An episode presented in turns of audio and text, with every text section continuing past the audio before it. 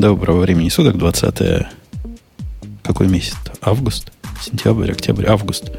Август 2016 года, подкаст выходного дня, радио Ти, выпуск 509, состав, на удивление, полон. Полон, дополнен Бобуком, которого не было, но он пришел и прямо округлил состав с тех сторон, где были впуклости. Теперь в этом месте выпуклости. Я надеюсь, это не, это, я надеюсь, это не критика Гришиного телосложения. Это я, у меня да. Тем более шоу Жжение это, это критиковать. Ну, да, Бабук, скажи, а то Грей, видишь, как без тебя с цепи сорвался. Я...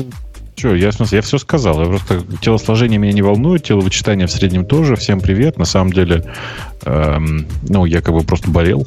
Э, и от этого толком ничего не мог делать. Сейчас вроде бы пришел относительную норму. Эм, даже не знаю, что сказать. Ну, запо- все хорошо. А, заполнил, вы... подкаст. заполнил выпуклость впуклостью. Это к симметрии, а не к телосложению. Понимаешь? Ну, мы... Это что-то... Нет, это эротика какая-то. Нет, это близко к порнографии уже. Э, ребят, вы это как-то увлеклись. Это тренировочный подкаст на самом деле. Мы сейчас тренируемся, разогреваемся, а следующий-то какой будет? Да, следующий подкаст будет год, но пока мы не, на, не напомнили вам, что будет в следующем подкасте, давайте м, вспомним, что у нас Digital Ocean есть, по которому есть что плохое сказать сегодня. Как пришел Бобу, как сразу есть что плохое сказать про Digital Ocean. И непременно да. скажем, потому что мы не любим. Вот я не знаю, я знаю Бобука. Бобук жлобов не любит. Про Грея да не вообще. уверен, он на WordPress живет. Нажми на кнопочку, а? На кноп... Ну ладно, нажму на кнопочку, но потом мы им выдадим по первое число, когда вы это прослушаете. Да. Это шоу создано при поддержке Digital Ocean. Digital Ocean – провайдер доступного облачного хостинга. Всего за 55 секунд и 5 долларов в месяц вы можете создать свой облачный сервер в одном из дата-центров, расположенных в Нью-Йорке, Сан-Франциско, Амстердаме и Сингапуре, и управлять им с помощью простой, интуитивно понятной панели управления или воспользоваться мощным API. Начните прямо сейчас. Введите промокод радиодефис при регистрации и получите 10 долларов бонуса на аккаунт. Э, окей. Ксюша, ты вернулась, судя по стуку? Нет. Судя по стуку, нет. А давайте напомню, на самом деле, что у нас тут и случился кол для, ну, для всяких случайных, для всяких людей, которые хотят к нам присоединиться. У нас дело в том, что через неделю будет совсем-совсем праздник, то есть день рождения подкаста, нам сделается 10 лет. И, в общем, если кто желает поучаствовать в организации, например, там, засветиться в э, юбилейном выпуске со своей рекламой, раздать подарки нашим слушателям. В общем, whatever. Как говорится, пожалуйста, стучитесь к нам, обращайтесь и все такое прочее. Мы без вас, конечно, попразднуем, но с вами будет приятнее. Э, а ты там Ксюшу задействовал, или ты все взял на себя в свои Мужские руки. Э, ну, вот пока у нас там те заявки, что есть, то вот они есть. Э, его, короче, а адрес подкаст собака радио.ком. Пишите. Опыт мой. А, по-моему, в 300 выпуске я это делал. Или в 200 или в сотом в каком-то. Говорит, что под лежачий камень вода не течет. Надо к ним приставать. Ходишь ко всем и пристаешь. И говоришь, там, какой-нибудь, не знаю, дорогой Apple, подари нашим слушателям лаптоп. Они тебя, конечно, пошлют. Но какой, кто-то другой может и не послать. Жень, не раздавай мне задание в прямом эфире, пожалуйста.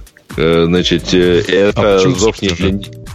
А, потому что это зов не про то, чтобы а, я туда ходил, а про то, чтобы к нам кто ходит, ходит если, если он, конечно, про это хочет. Окей, окей. Я просто вот. добавляю, так сказать, расширяю А-а-а. твою реальность и говорю, как в жизни будет. В жизни надо, надо к ним приставать. Ей может быть больно. Э, первая тема, которую... Я тут сказал вначале, что давайте пойдем в 21 век, когда начинал Грей свою бодягу про WordPress. А оказывается, нет, она, она не 21 век. Опять же, 20 века. Праздник со слезами на глазах. Интернет Explorer вышел 21 год назад. Ну, И... почему со слезами на глазах-то? А кто что-нибудь хорошее скажет по поводу выхода Internet Explorer? Неужели это был праздник? Слушай, это, знаешь, это на самом деле очень спорный вопрос, потому что э, вообще-то Internet Explorer первый, когда вышел, не так, когда второй Internet Explorer вышел, уточню, это был прямо продвинутый по тем временам браузер. И на фоне остальных он очень выгодно отличался.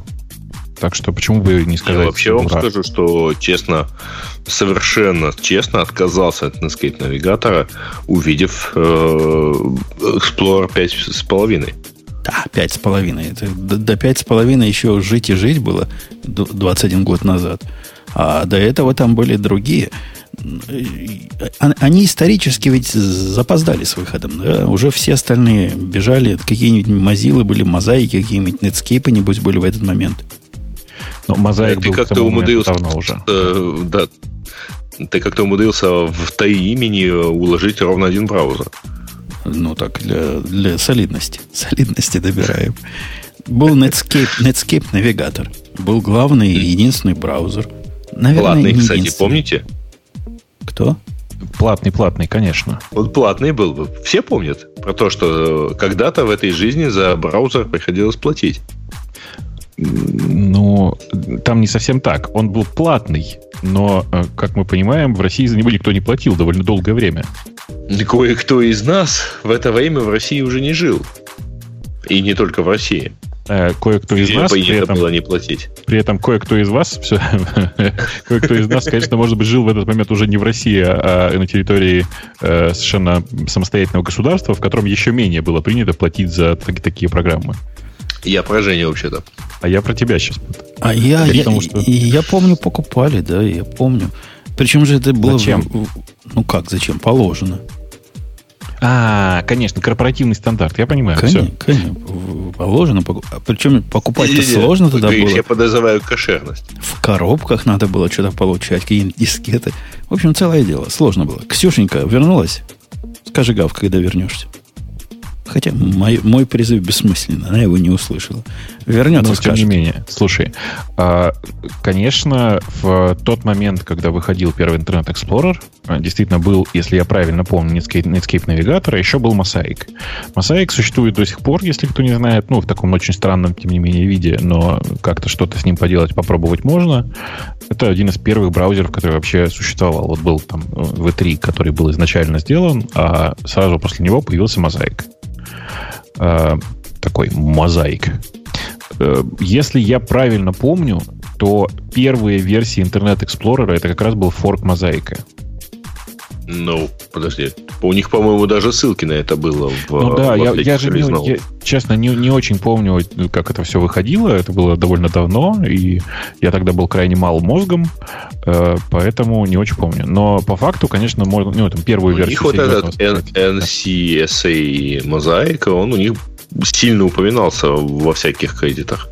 Э, в кредитах он, понимаешь, мог упоминаться, потому что там какой-нибудь кусок его был, но так я не особенно помню. На самом деле, мозаик лежал в основе почти всех браузеров, кроме оперы, если я правильно помню, на тот момент. А, и это было такой, был, был великий кусок софта, который довольно быстро забросили ввиду того, что все пользователи мигрировали на разные другие решения.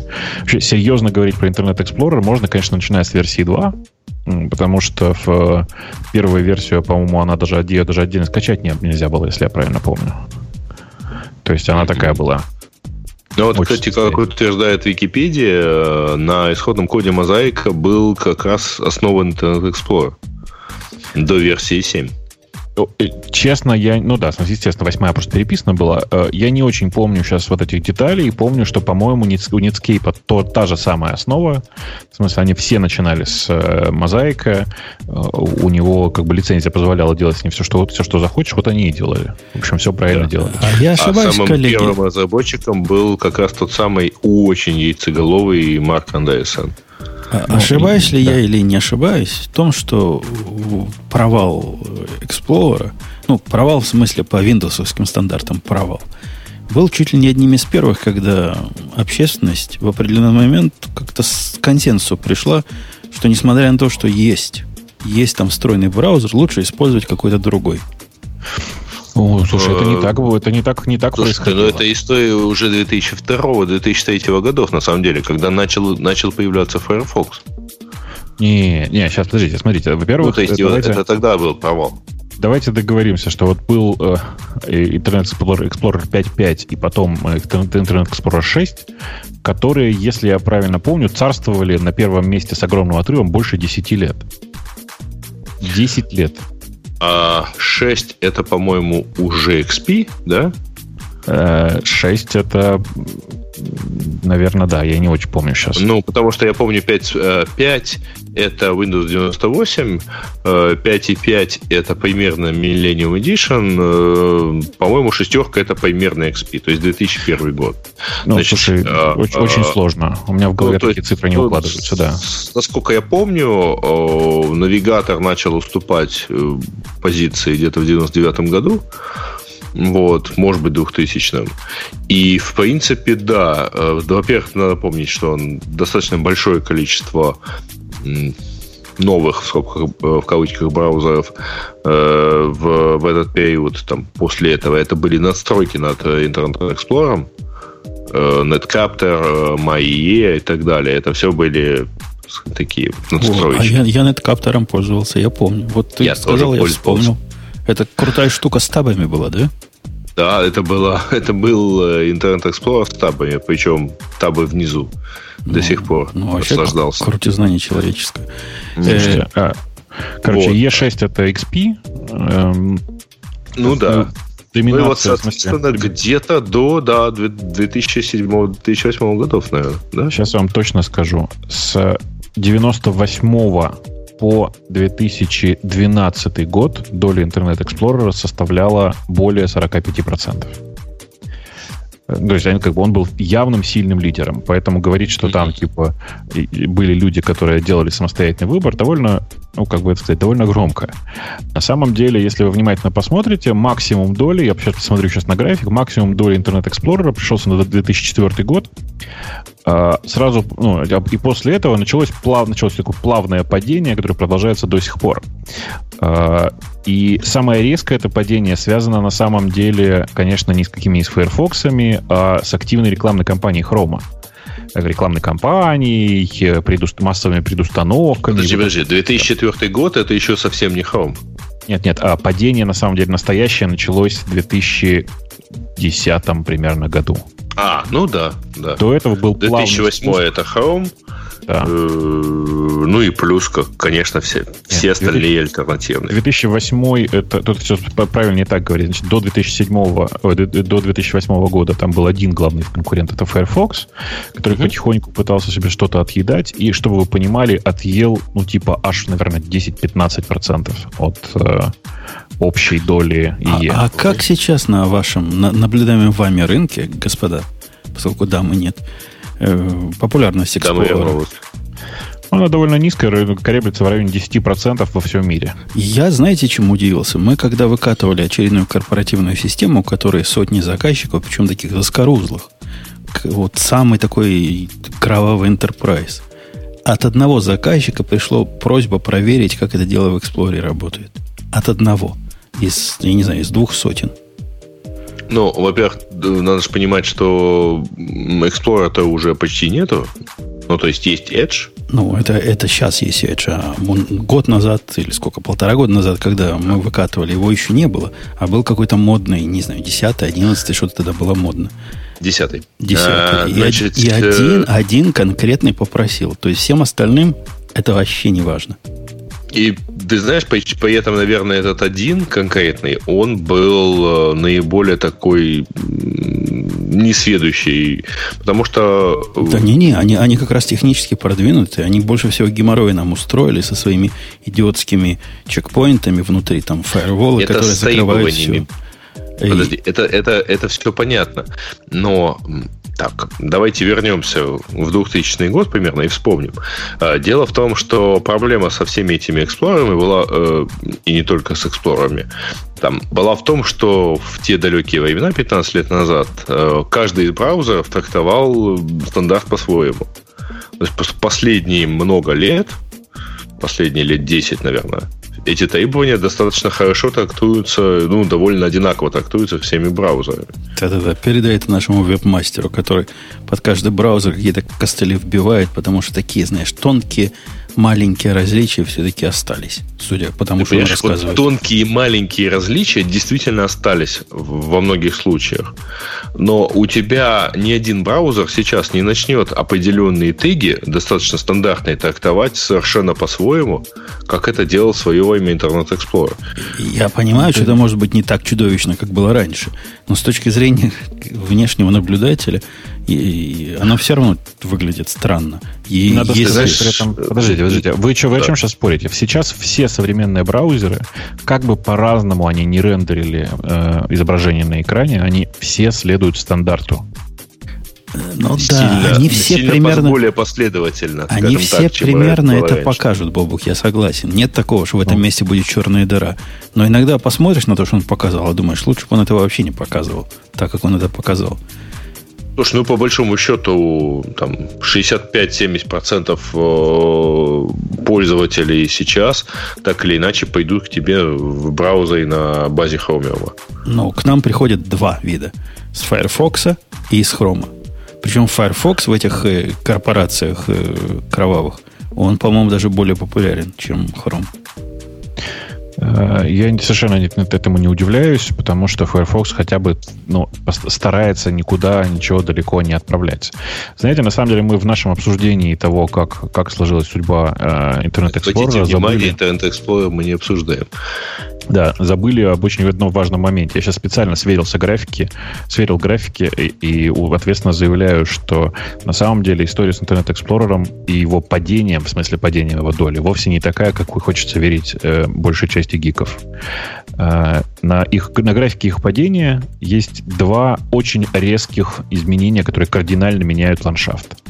Э, это 2009 год, это год, когда э, если вы помните, был такой суд э, антимонопольный против Explorer в Европе, да, э, который торжественно постановил, что в Windows должна быть, должен быть интерфейс, пока, ну, он на самом деле закончился в восьмом году, если я правильно помню, он ну, заставил э, пользовать, показывать пользователям выбор других браузеров на старте. Бобок, а ты помнишь, это было, в принципе, историческое событие. Мы с тобой тут в этом подкасте уже были. Конечно. Конечно. И конечно, это еще помню. были те времена, когда мы с тобой не понимали законов жанра. И вместе согласились с тем, что это позор. Не-не-не, ты это ты, ты, ты не так. Ты согласился, что это позор, а я сказал, что это, ну, может быть, в случае с браузером это не такой позор, а вот в случае с, с медиаплеером это 100% позор. Просто это было два кейса одновременно. Ты помнишь? С трудом. Про, про... Это был Internet Explorer и Windows Media Player. Тоже ну, велели оторвать? Windows Media Player сам по себе позор был. Э, я Поэтому-то просто... вы и не сошлись. Ну, типа, и на самом деле тут есть еще тонкий момент, повторюсь, что Internet Explorer в тот момент, в 2008 году, представлял себя кошмар и ужас не только с точки зрения монопольности своего нехорошего поведения, но, но и с точки зрения практической. Это Internet Explorer 6, который как бы... Нет, ну, уже не страх... 6, уже 7. Это еще хуже. Вот, нет, 6-то был вполне нормален в XP. Не, не, не, 6 тоже ужасен был на тот момент, как, ну, типа, как, если говорить о восьмом э, годе, э, если я правильно сейчас помню, 6 был самым большим браузером по-прежнему, потому что XP. А, нет, и, смотри, конечно, подожди, да. а, э, Гриш, значит, шестой Explorer на момент, ну, на любой момент времени он выглядел так. Это был браузер, который по-своему трактовал очень много в HTML. Это, во-первых. И это, конечно, было ужасно даже в 2002, когда он был самым свежим, э, в 2008 тем более. А, он при этом в 2008, конечно, был, ну, это такой вот замшелый такой кусок из э, многолетней давности и так далее, не, не без поддержки табов, с жуткой поддержкой э, всяких новых JavaScript и так далее. Ну, то есть, да, в 2008 году это был такой мамонт. Okay. Э, Точнее, даже и не, не совсем мамонт, а результаты его деятельности. На самом деле, самое страшное, я, вы сейчас понимаете, да, вот как бы из нас из всех только Грей говорит про пользовательские фичи. Я-то на самом деле, когда говорю E6, имею в виду, конечно, Trident, тот движок, который был у него встроен. И с этой точки зрения E7 ничем от E6 не отличался. Это а, просто... С точки зрения пользователей IE7 это было феерическое нечто, потому что это было все Э, ну, короче, это было не намного больше пользовательского experience а с точки по сравнению с IE6, но намного больше вот просто жутких тормозов и так далее. Окей, по поводу жути, я вас переключу. Да, да, ну плюс табы. Вот Перек... почему-то табы, видимо, сожрали все положительное, что в нем было. А я вас все-таки переключу на другую тему, но оставаясь в рамках Microsoft. Это Сейчас, я у Бобука подожди, посмотрел. Стой, стой, важный момент. Да. А все понимают, да, что на самом деле, если вы вдруг случайно пользуетесь, пользуетесь Windows и не попробовали э, браузер, который называется Edge, вы его попробуйте. Ну, в смысле, он как бы он того стоит. Угу. В смысле, это удивительное дело, насколько Microsoft поменяла все в своем э, в своей голове. Отказаться. Да. Да, Они особенно если делают... мы вспомним, что Explorer сам по себе, там вот много из э, движка Explorer использовалось в качестве системы э, браузера э, самой Windows. Подожди, Сейчас подожди, Бобок, а, а что означает твоя вот эта единственная фраза для тех, кто не пробовал? Ну, в смысле, это сейчас очень пристойный, минималистичный, как ты любишь, браузер. Они, по сути, э, в каком-то смысле повторили Safari в хорошем смысле повторили Safari. А, и, эм, ну, типа, я не, не вижу сейчас причины, почему на винде не пользоваться Edge. Вот прям вообще не, не вижу. Окей, okay. окей. Okay. Я бы, кстати говоря, все-таки напоследок, Женя, я так понимаю, куда ты нас, в какую тему сдвигаешь, я бы все-таки напоследок поблагодарил Internet Explorer, потому что все-таки, ну, для многих, наверное, из нас это был первый браузер. И там 15 лет назад это был хороший браузер. На самом ну, деле. Слушайте, там было огромное количество инноваций, инноваций. Мы просто, когда вспоминаем, то вспоминаем в основном плохое, а там было огромное количество нового, что привел именно Internet Explorer за долгие годы. И на самом деле, э, ну, типа там э, половина, наверное, современного вот текущего интернета, она сделана так, как, как было сделано когда-то в Internet Explorer. Поэтому, в принципе, текущий веб меня устраивает, как он, как он выглядит, как он, как он сделан. Ксюша, да. у меня к тебе вопрос. Ты вернулась? А у меня к Бобуку вопрос. Он нет, нет, нет, есть... Бобуку поздно ну, вопрос. подожди, он сказал два события, а... а одно только назвал. Ну так просто не чувствуется. А которое второе? Я не знаю, которое второе. Ты сказал, два события есть. Первое 2009 год, а, а второе 2000... осталось а секретом. В 2010 году это второе начало огромного провала. Специально посмотрел на графиках. Ребята, это очень смешная история. Это дистрибьюция э, Google Chrome с помощью флеша. Я не знаю, э, Жень, ты в 2010 году уже в Штатах был, да? О, ну, конечно. Уже почти вот как 10 лет. Тогда была проведена гениальная, с моей точки зрения, бизнес-операция. Она выглядела так. Э, если ты из Internet Explorer скачиваешь флеш, в смысле, ну, Adobe Flash с сайта флеша, то тебе бандлом автоматически приезжает Google Chrome и, и ставится на твой экран. Ну, то есть, Что как, как бы... бы доказывает что да. вот мысли о флеше у Джобса родились не случайно, да. Я, я знаешь, я тебе на самом деле, я, у меня другая мысль по этому поводу, что как бы не был хорош продукт, который ты делаешь, а я сейчас про Chrome, в смысле, нужно понимать, что в тот момент Chrome реально был там супер браузером под Windows. Но без того, чтобы впихивать его в своего потребителя, он не, не находил свою аудиторию. Он как бы болтался там в районе своих там, 5-7-10% и все. А, ну, пришлось пойти на крайние меры, видите, Гуглу. И это, в общем, сыграло свою роль, конечно. Все это сочеталось с чудовищной совершенно маркетинговой программой. Там, я боюсь представить, сколько денег Google грохнул на оплату рекламы. Но, по сути, сейчас это важно действительно сказать. Э, действительно, Chrome победил Internet Explorer. И я искренне надеюсь теперь, что, э, что Microsoft попробует вложить свои силы в Edge и вырастить из него браузер конкурента, потому что конкуренция же рулит. У меня, у меня, Проблема а, только у меня... в том, что теперь все убили флеш. Это, ну, будет, будет вам это, это, это историю пинать. У меня вопрос, более современный. Mm-hmm. 21 век, 2016 год на дворе. Как мы выяснили перед началом выпуска, август месяц. Ксюшенька, ты каким shell ом пользуешься в этом веке? Ну, я хардкорный человек, я, у меня bash, и у меня ничего, никаких fancy нету. Но... Хардкор? Это не хардкор. Ну, я нет, ну ладно, ну PowerShell это, это уж за не, гранью. А Бобу, я так понимаю, Бобу, Бобук, небось, да, какие, да, каким-нибудь хипстеровским fish ем пользуется. Точно, да. Я, нет, fish ем я точно не пользуюсь. У меня есть ZShell, в смысле, я с ZShell последние много-много лет. А, и, конечно, я им пользуюсь вовсе не из-за fancy, в смысле, не из-за подсветки синтаксиса и всяких красивых штучек. А ZSH просто у него очень приятный скриптовый язык, который используется даже в, ну, типа в обычной, в обычной э, работе. Самое, типа, важное это, ну, я не знаю, там, типа, двойные звездочки, pattern matching, э, скорость работы в реге работе с э, matching ом файлов и все такое. Короче, это такой от, очень advanced shell. Моя, моя, кстати, я тоже его за это в том числе люблю, но и не только за это. Но, к сожалению, не могу им пользоваться, потому что э, не смог в коллективе консенсуса добиться. Везде Если... ставить Z-Shell, чтобы он был на всех, э, ну, на всех местах, где ты что-то шеловское запускаешь, чтобы везде был... В чем проблема? Ну, нет консенсуса. Народ говорит, баш, мы, мы в нем 70 лет так сидели, зачем? будем ты еще себе дальше ставь сидеть. баш. Ты себе ставь баш, больше он никому не нужен. Что значит себе? Э, я, я-то речь-то идет о скриптах каких-то, которые куда-то заливаешь, а, а их там надо запускать как-то, понимаешь, целое дело. Короче, это правда. Короче, да. не смог добиться, поэтому все у нас SH compatible. Э, Ксюша, значит, э, с Башем, понятно. Ну, она Понятно. Ну, девушка. Дев, девушки часто бывают в танках с башами. А ты, Крей, если это не, не унизительный вопрос. А, хм, да, у меня нормально живет iTerm на моем, так сказать, А, а Крей на iTerm. Понятно. Да? Понятно. Мне мы, вполне хватает. Мы на ZSH с Бобуком, а Грей на iTerm. Это тонкое да. издевательство для слушателей нашего подкаста. Но я же не могу SEOшников не, не попинать. Я подозреваю, ага. что он тоже на баше.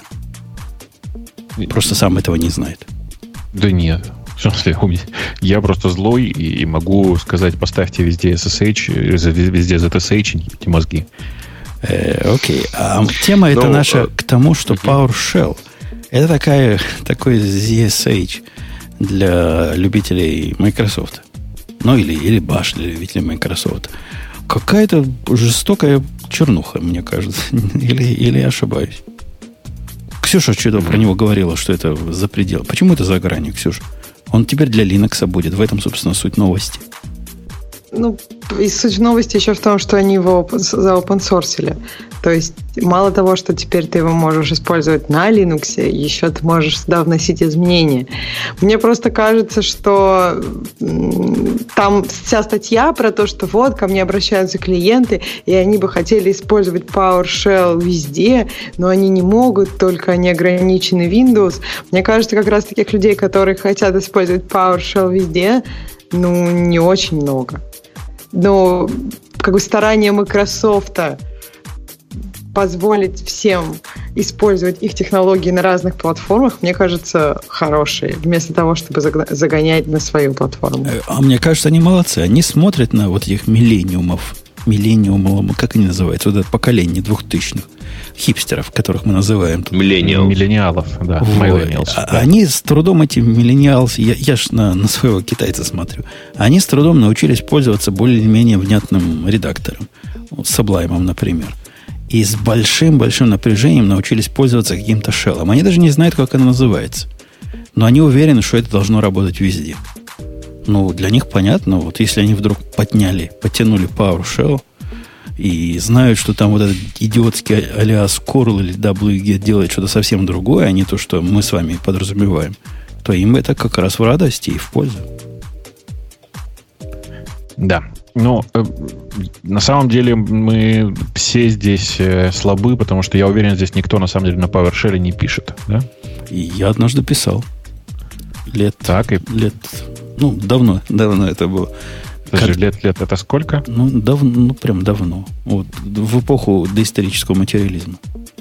Я просто сомневаюсь, что тогда был PowerShell. Уже был. Вот как раз он тогда только вышел.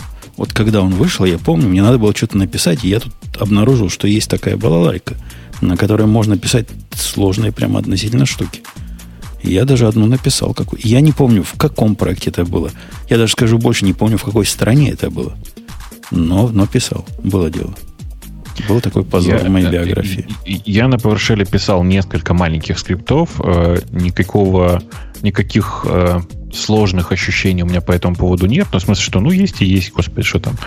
А, но я должен восхититься, на самом деле, Microsoft, потому что, я, ну, мне кажется, большая часть из вас не заметили. Вы смотрите, вот чуваки выкладывают что-то в open source. Это нормально. Ну, в смысле, сейчас все выкладывают в open source. Microsoft активно в этом отношении размахивает флагом. И вот ты выложил что-то в open source, и обычно ты рядом прикладываешь бинарнички. Вы видели, как, в каком формате у них выложены дистрибутивы, нет? Я вам сейчас просто перечислю, чтобы вы понимали. У них есть сборка для Windows 10, Windows 8. Ну, как вы понимаете, это нормально. У них есть сборка для OS X 10, 10.11. На самом деле работает и на Sierra, я только что проверил. А, а теперь внимание. Ubuntu 14.04, то есть предыдущий LTS. 16.04, то есть нынешний LTS. И Docker контейнер готовый. Подожди, подожди. А, а? 16, ну да. Извини, ну, это да. Сейгер на 16.04. Да, да, да, это новый LTS. Да, mm-hmm. ну, я, собственно, к чему? Ну, там, правда, есть небольшие косячки, про которые, как бы, как обычно, никто не подумал. Например, пакет для Макаси не подписан. Ну, как бы так бывает. Ну, подписали само, самоподписанным сертификатом, не подумав, что он не будет работать в Сьере просто так. Ну, кого это волнует. Но при этом сам факт, собрали, не, не, не поленились, собрали для актуальных э, текущих нормальных э, дистрибутивов. Потратили силы и время на то, чтобы собрать докер-контейнер. И все это для того, чтобы попытаться людям показать, что есть такой продукт, вы сходите и попробуйте. А совершенно справедливо Мэтью спрашивает, а почему нет Архела? Там есть CentOS. Э, есть сборка для седьмого CentOS. Она подойдет для, для последнего Архела тогда, тогда снимается. Не, ну красавцы, молодцы. Э, кому он нужен? Если спрашивать не про Архела, а про PowerShell, я, я присоединюсь к этому вопросу. И я бы сильно удивился, если кто-то из моих подчиненных или коллег вдруг бы высказал желание его поставить или поставил бы и стал бы рассказывать, какой он хороший. Ну, сильно бы удивился. Ну, почему? Ну, сильно бы удивился. То есть ну, они, э... они с баш на ZSH перейти не могут, а вот на PowerShell, значит, бегом побегут. Мне кажется, ты, ну, как бы воспринимаешь это реально как просто shell. Но это ведь не shell. Ну, в смысле, это, это shell, безусловно, но, кроме всего прочего, это такая оболочка, к которой люди привыкли и которой, которой пользуются. И если э, для того, чтобы человеку мигрировать на другую систему, э, нужно знакомый shell, я его очень хорошо понимаю. Я тоже, когда Windows э, пользуюсь, я тоже ставлю за shell. И консоли еще через сим Не, ну этот путь, это, как сказать, нисходящий, это нормально. А восходящий путь тоже будь добрый и привыкни к тому, чего правильно пацаны используют. Так, понимаешь, это сложный вопрос. Для многих э, PowerShell это то, что используют правильные пацаны. И я, него, пони, я, я понимаю, кому-то, кому-то и кабула невеста. Я понимаю, но это же не наша аудитория. Вот если я сейчас спрошу в чатике, есть ли у нас тут люди, которые считают, что PowerShell хороший? А как я спрашиваю, вы помните? Два плюсика пишу. Кто-нибудь Ты помнит вопросы формат? задаешь. Два, воплос... Два Там никаких, никаких конфликтов э, с синтаксисом по-моему, PowerShell по- не будет. По-моему, два плюсика. Э, Power Shell. Э, а что какой вопрос задать? Оно?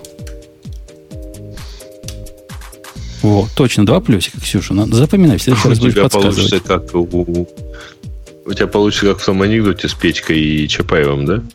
Ну вот голосование пошло. Голосование идет. Правильные два плюсика были.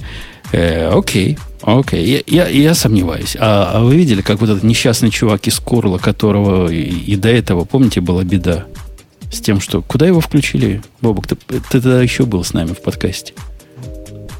Чувака из Курла. Ч- чувак включили? из Курла на Инстаграме, он был там в списке. Помнишь, там была история? А, да, сейчас он опять пострадал от повершела же. А сейчас опять повершил. Как, какое-то он просто несчастье какое-то, ну просто горе какое-то с чуваком.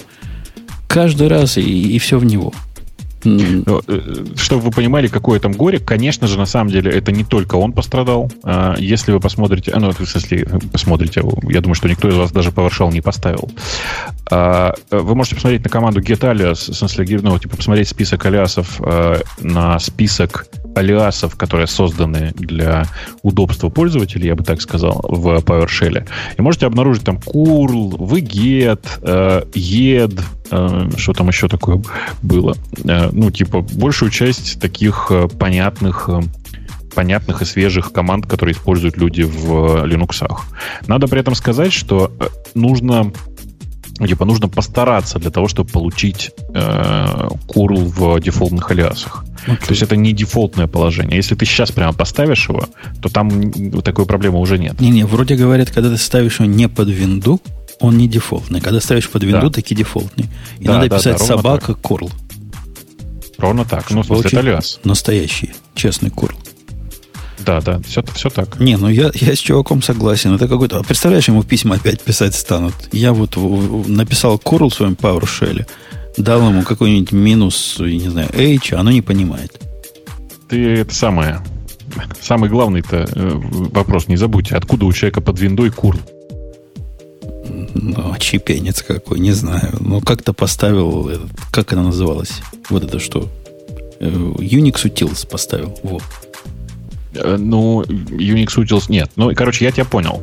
На самом деле, конечно, все эту проблему понимают. В смысле, когда твою программу заалиасивают в непонятно что, это, конечно, очень обидно. Но, ну, мы же понимаем, что это не со зла, а для того, чтобы как бы людям удобнее сделать. Я думаю, что исправят. Я уверен, что исправят. Ну, они уже отказались это исправлять. Ты не видел? Они отреджектили его ну, реквест. Ну, Слушай, ну, это, ты же понимаешь, что мы это же Microsoft. Сейчас одной рукой они отреджектили, а другой скажут, ой, какой скандал, давайте-ка все починим. И для, все починят, я для, думаю. Для тех, кто не следил, они отреджектили это под э, доводом, что это количество изменений. И, значит, все народы мира, которые привыкли, что Curl, он на самом деле не Curl, а теперь получат Curl, который на самом деле Curl, они будут удивляться, и у них все сломается. Надо, кстати, сказать, что при этом автор багета ну, проигнорировал, очевидно, происходящее. Ну да, этот курловый чувак, он такой активный, с активной жизненной позицией. А ты знаешь, ему деваться некуда. Он один. Ну, в смысле, Вегет пишет довольно большая команда людей, а э, Курл там, типа, очень небольшая группа, которая когда-то... Ну, неважно, короче, там группа довольно небольшая. Но мы-то с тобой уже Курлом не пользуемся для прикладных вещей, правильно? У нас и HTTPI есть для ну, этого. HTTPI это все-таки для разработки в первую очередь. Э, курлом я не пользуюсь, я на самом деле не пользовался никогда. Э, у меня всегда мне было удобнее сказать выгет, очевидно, потому что не, не нужно там типа никаких ключиков, просто выгет на имя файла или там ARIA я еще пользуюсь. Знаешь, такое ARIA? ARIA. Ну, вигет не стоит в альпайне по умолчанию, а вот curl, по-моему, идет по умолчанию. Поэтому у меня в контейнере ну, слушай, курлом сейчас... делается. Господи. В контейнерах я не понимаю вообще, зачем ты что-то дел, дергаешь курлом, но ладно, хорошо. Я, я тебе объясню, зачем. Ну, представляешь, ну. контейнер ну. на основе Alpine а построен. И этому контейнеру, не поверишь, нужно чего-нибудь, когда он строится, ну, какой-нибудь, не знаю, dumb-init. Слышал о таком проекте? Dumb-init. Init система, которая минимальна и... А как ее еще взять? Ее с git а надо брать. Что же, я git буду устанавливать? Что я совсем дикий? Git в рабочий, в production контейнер засовывать. Понятно, оно делает curl, берет этот zip последний, распаковывает там у себя внутри. И, и вот таким вот образом, вот для этого curl использую. Эм, что-то я смотрю, тут у нас в чате обсуждают, кто-то, кто-то пишет, что curl удобно для отладки, а потому что он умеет пост, put и delete. Еще раз, HTTP. Давай сейчас даже в чате напишу. Э, пишется вот так очень удобная командка, которая, за взглядом, такой, такой очень прям не знаю, помогающий во всем. Ну, хороший, хороший. Я его да. просто... Это одна из редких программ, чтобы вы, дорогие слушатели, понимали. Когда я накатываю имидж на, на инстанс, у меня там просто требование, чтобы было минимум-минимум. Единственное, что важно, это запускать докер, чтобы оно могло. И кроме того, пяток каких-то утилит, которые могут понадобиться каждому. Вот HTTP один из них. И это прямо дорогого стоит. Да, и надо сказать, Напомните очень... мне, как вы из PowerShell пришли к курлу. А, очень просто. Э, еще раз, чувак, который э, делает curl, возмутился, что алиас на команду curl ведет на э, типа WebHTTP, WebHTTP request, если я правильно помню, в виндовской версии PowerShell. А, кстати, Бобук, ты знаешь, у меня одна из этих пяти, наверняка ты ее не ставишь на каждый инстанс. Но я в свое время за, запендюрил ее туда. JQ. Я тоже очень ага, люблю. Я только, только хотел сказать. А, слушай, у меня GQ в, составе пакетов, в смысле почти везде в э, пакете по, по умолчанию. А, надо при этом сказать, что я постепенно отказываюсь от GQ, потому что отказываюсь от шелловых скриптов. А. Мне, на самом деле, как выяснилось, проще поставить питон, и тогда в нем все есть. Да, но это каждый раз чего-то на нем писать. А JQ для тех, кто не, не в теме, это как, как что? Как сет только для Джейсона. Да, да. Не, ну, я бы сказал, как AVK для Джейсона. Ну, он чуть более адванс такой, Или не как, только может что-то. Как продвинутый да. грэп для Джейсона. Ну, вот я же тебе говорю, как авк, вот поверь. Ну, ну я, я в авках совсем, знаешь, умею только мало что делать. Все а, окей, лучше, просто, а в авках... В, в, в авке есть некоторый мини-язык программирования, мини, типа, что сделать с каждой строкой, там, всякое такое, знаешь, и, короче, он этим отличается. Но в среднем он, да, ну, такой, нечто среднее между авком и грепом, правда. А, окей, а, а нам бы хотелось слушать начальника транспортного цеха, Ксюша. Ну, я согласна с Бобоком, что, мне кажется, вместо PowerShell все давно используют Python, если тебе надо что-то делать под три платформы. Ну, то есть, если тебе надо везде, Python на Windows, конечно, странноват иногда. Ну, то есть, у него там бывают баги, которых нет под другие платформы. Но, в общем-то, это, по-моему, решает проблему. Окей. Переходим к следующей теме. Подожди, пока мы далеко от этого не отскочили, скажи, а ты dump init для чего используешь? Как ты его используешь? По-другому спрошу. Dump init? Да. Ну, в контейнере, ты знаешь, проблема с этим самым speed 0 есть. Ну да. Ну вот исключительно для этого. А, окей, все, я тебя понял. В смысле, что ты у тебя свой собственный на Alpine, на Alpine собранный бейс, да, на котором ты строишь все остальное. Ну да, из, из Alpine строится. Мне никакая инит система не нужна. Мне надо просто возможность его правильно ну, сигналы обрабатывать. Ну и прочие разные мелочи, которые умеет этот дамп не делать. Это простая, как 3 копейки хрень. Да не, не, я, я знаю, я знаю ребят из Елпа, которые ее писали, в Елпе же ее писали, да? Да, да, помню? Елповская. Вот. Ну вот, я знаю ребят из Елпа, которые ее писали, но у них-то просто нет ни одного стандартного пакета, они пересобирают все. Неужели у тебя такая же история? Значит, пакета. У меня вообще там пакеты. Если пакетов, контейнера, прости, пожалуйста. Я к тому, что они, у, у, них, у них нет ни одного контейнера, который они просто с общего хаба тащат. Не, у, у, меня, у меня такого нет, ни, ни в коем случае. Ни один из э, продакшн контейнеров у меня не тащится с, с откуда-то. Это понял. Даже Nginx у меня свой собственный. Хорошо. В смысле, везет. Потому... У меня в некоторых местах я от, от собственной лени, вот конкретно Nginx, например, взят прямо с этого самого. Не, прям, прям с хаба. Вот у меня есть целый... в, в GitLab есть прямо такой группа, которая называется Containers. И это то, что в Containers, это практически то ли совсем тонкие, то ли вообще никакие обертки вокруг стандартных контейнеров. То есть есть такая балалайка. Но, как правило, со временем приходится чего-то к нему допиливать, и в этот момент не только то, что он у тебя локально доступен, важно становится, а то, что он тебе вообще доступен, становится важно. Какому-нибудь Рэббиту допилить, там, впендюрить ему сертификаты или еще чего-то. Ну, разное, знаешь, бывает. И очень удобно иметь свой. Но все-таки ты с контейнерами работаешь сильно больше, чем я. Я пользуюсь так постольку поскольку, потому что э, внутри Яндекса вообще совершенно все по-другому устроено. И это у меня исключительно для собственных проектов. Для души, короче. Для собственных проектов рекомендую, прямо сильно рекомендую посмотреть тебе, Бобук, на гитлабовские регистры. Им реально можно пользоваться. Вот, вот, вот реально. И засунуть туда все свои контейнеры, и горе знать не будешь. Хорошо, я посмотрю. Ну, хотя, по, по крайней мере, прямо сейчас у меня такой вообще проблемы нет, потому что для pet проектов, как ты понимаешь, можно просто на коленке все собрать. Ну да, можно на, прям на, на хосте да. собирать все. Ну, Ровно так. Как-то это геморройно получается. Особенно, если у тебя хост какой-то Digital Ocean, у которого ни свопа, ага. ничего нет, и фиг его там какой-нибудь нодовский контейнер соберешь без 4 гигабайтного свопа. Это Знаешь, у тебя прелюдия к тому, что ты хотел сказать про плохого про нашего спонсора? Э, а давайте, давайте эту тему найдем. Это, это неплохое, это грустное скорее. Хотя, может, А, это про снапшоты, что ли? Про снапшоты, да. Вы найдите эту тему, а. выберите кто-нибудь. Да что ее там ну, выбирать, пусть, на пусть самом народ деле? знает. Это... Нет, ну, пусть народ а. потом пойдет и увидит. А, э, а тут... Новость заключается в том, что с 1 октября, по-моему, да, на DigitalOcean снапшоты будут платными. Там по какой-то очень небольшой цене, но тем не менее.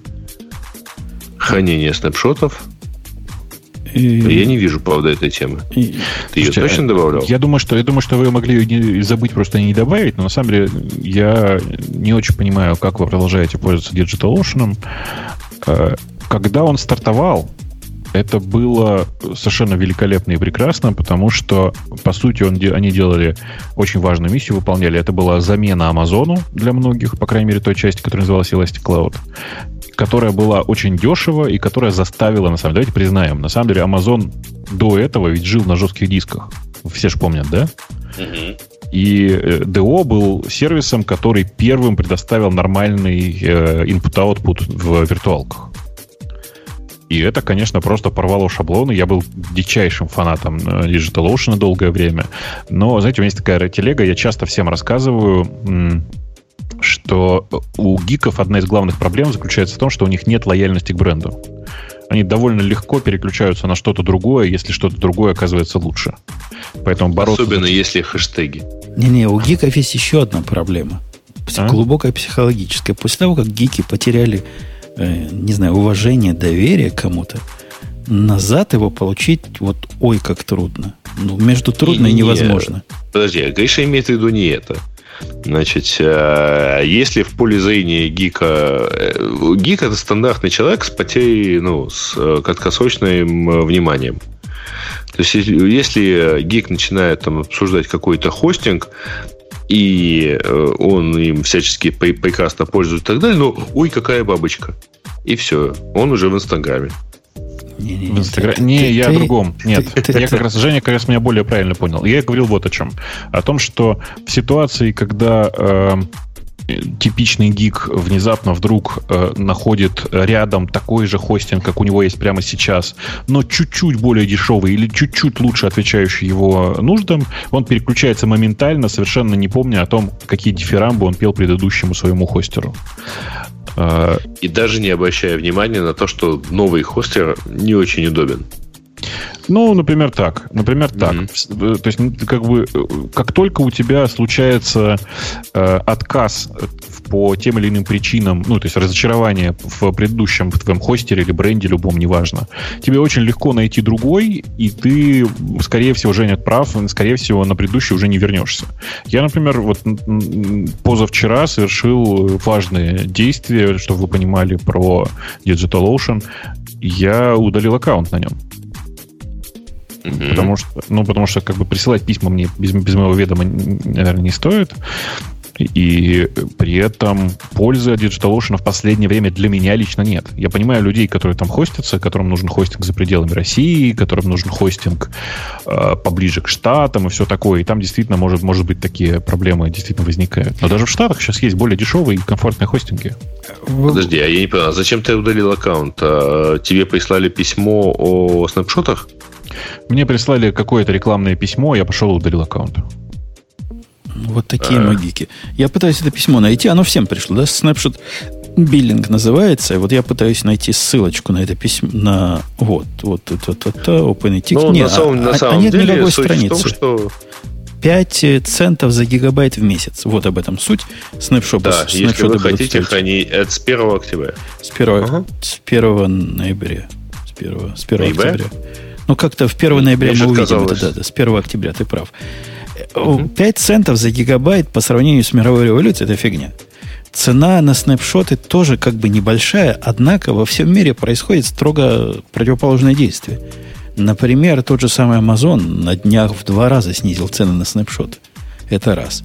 Во-вторых, что в этом э, такого возмутительного с точки зрения гиков? Это то, что раньше было бесплатно – и нас вот этим простотой, бесплатностью и понятностью модели сюда втянули, а теперь, а теперь все. А теперь перекрыли крантик. И это обидно. И я, я очень этих гиков понимаю. Я, абсолютно... я их не очень понимаю, потому что, с одной стороны, значит, э, бэкапы, например, на Digital Ocean не всегда стоили денег. И это меньше, э, там, стоимость снапшотов это меньше, чем стоимость бэкапов. Не скажи, не, тут принципиальная или, разница. Или, или ровно столько же. Ты не а, прав подожди, в принципе. А, подожди, я тебе подожди. объясню, почему ты не прав в принципе. Я не сказал второй, второй причины. А во-вторых, а скажите, пожалуйста, вот э, снапшоты, их так принципиально, их что, так много, что на народ так действует? Вот поэтому ты не прав и в принципе. Раньше да. у, не, у Digital Ocean, вот до момента вот этих, э, видимо, смена менеджмента какого-то, что там случилось? Не может это случайным быть. Вот два последних инцидента, напомню, прошлое, когда они сказали, все непотраченные кредиты теперь наши. Если у вас там есть деньги, так мы, мы их забираем. Просто типа честно. Честный отбор денег у населения, чтобы было справедливо. Потом откатили назад это, но осадок остался. И вот это событие, оно настолько не в струе концепции простого хостинга с предсказуемой оплатой, что это разрывает шаблон. Теперь у них какая-то какая плата за а, трафик появилась. Не за трафик, за объем появилась. Причем до этого появилась плата за дополнительные диски, что, в принципе, гики восприняли нормально. Раньше просто такого не было. А это другое. Это то, что раньше нам положено было – теперь нам не положено бесплатно. Это настолько обидно для, для нормального человека, что передать невозможно словами. Верните взад. Во-первых, это обидно, да? А, не хочу сейчас вслух произносить, чтобы никто не заподозрил в скрытой рекламе э, сервис, которым пользуюсь я в России. У меня, правда, очень скромные э, требования к тому, как и что работает. Реально очень скромные. Но для меня критически важно было то, что сервис, которым я пользуюсь, у него совершенно понятный биллинг, у него пока, пока никуда не изменились никакие цены. Я всегда вижу ситуацию по мейнтейнсу, о том, как как что происходит. Довольно шустро отвечали на мои вопросы. И единственная проблема, с которой я столкнулся, которая, впрочем, точно так же есть и у э, DO, это отсутствие IPv6 торчащего наружу. Погоди, ну, у, них, у них появился уже. Мы так и тут тоже появился уже. Мы, так, еще раз, это как бы просто в тот момент я столкнулся, и было... Ой. Вот. А, при этом, ну, в смысле, меня просто на 100% все устраивает. А какой смысл сейчас для меня в DO, впрочем, и как в Амазоне для Elastic Cloud, уточню, ну, как бы я, я не очень понимаю. У меня есть, знаете, есть другой, простите, что я на, немножко чуть-чуть в сторону увильну. Вот у меня сейчас есть смешная проблема. Она прям реально смешная, потому что я не понимаю, что делать. А, я хочу для разработческих нужд иметь машину с GPU, на которой иногда периодически что-то считать. Все ну, просто GPU это такой дефицитный ресурс, как вы понимаете, да, я нагружать его буду, может быть, на, там, не знаю, на, на 20 часов в месяц, в лучшем случае. В остальное время мне просто нужно иногда на нем что-то запустить и посмотреть, что оно работает. А, я не могу найти в, нормально, в, там, бог с ним с VPS, хоть какую-то систему, которая позволила бы это сделать, кроме Амазона. Ну, понятно, что есть у Microsoft, и еще у кого-то точно так же есть, но цены там совершенно конские. То есть даже если я буду с поминутной тарификацией постоянно поднимать и класть э, машины, это все равно будет очень дорого. Окей. Okay. Но ты какой-то не совсем тот use case для... DigitalOcean это не рынок таких, как ты, который хочет поминутную тарификацию для каких-то диких инстансов. Это для простых смертных, которые намучились какими-нибудь э, Linot, или как оно называлось, Rackspace и всякими прочими сложными штуками. До Амазона не дотянулись, а пошли вот, вот сюда. Хотели простой VPS – Теперь VPS не такой простой, хотя я с тобой, Бобок, не согласен по поводу резкости зак- до закрытия аккаунта. Я их все еще нежно люблю. И я вижу... к нему очень хорошо отношусь, повторюсь, как к революционерам. Rебята сделали очень много всего. Реально очень много всего. То есть они просто местами взорвали э, рынок всего, что связано с э, VPS, и очень большие молодцы. Всех заставили двигаться. Это прямо молодцы. Вот реально. Вот просто молодцы. Просто мне они больше не нужны. Я просто по-отечески им скажу, что они как-то немножко сдвинули баланс. Баланс сил они нарушили, и у нашего, в нашем гиковском мире вот такое нарушение баланса сил, оно болезненно воспринимается. Меньше экспериментов. Я бы сказал, что я не рискну выносить какое-то решение, ну, какое-то суждение, потому что я не знаю там, тех данных, на основании которых они принимали решения. А опыт принятия подобных решений или похожих решений мне подсказывает, что что многочисленные вопли на тему «Ах, как они могли такое сделать», это просто вопли людей, которые никогда в любом случае не, запла- не заплатят и не планировали платить эту цену. Ну, то есть у них снапшотов нету. Ты, а, вот это просто в большом количестве случаев, э, очень часто это комментарии людей, которым просто кажется, что кто-то в интернете не прав. Я с тобой не согласен ты, это, это сдвиг психологический, понимаешь? Это сдвиг к более сложному биллингу, вот в котором ты не говорю, понимаешь, да, сколько это, ты, не, ты платишь. Это про то, что в интернете кто-то не прав. Не-не, это нарушение их, так сказать, начального посыла. Это как во что Agile превратился. Из такой мы будем неформальные, и крутые, и будем выкладывать продукты Я надеюсь, прежде что всего. ты DigitalOcean не обвиняешь в нарушении концепции Agile? Я не знаю, какая концепция у них, но они пошли, по-моему, не в ту сторону. С одной Нет, стороны... Женя, Женя же прав. На самом деле происходит, происходит ситуация, знаете, которая иногда происходит с некоторыми сотовыми операторами. Запускается сотовый оператор, который говорит, мы, в отличие от остальных сотовых операторов, ничего не скрываем, суперпрозрачный биллинг, вы точно будете знать, сколько вы платите. И так DigitalOcean рекламировал себя несколько лет. А сейчас происходит отход стратегический. Я на самом деле вот так не думал, но сейчас Женя сказал, я прям с ним на 100% согласен.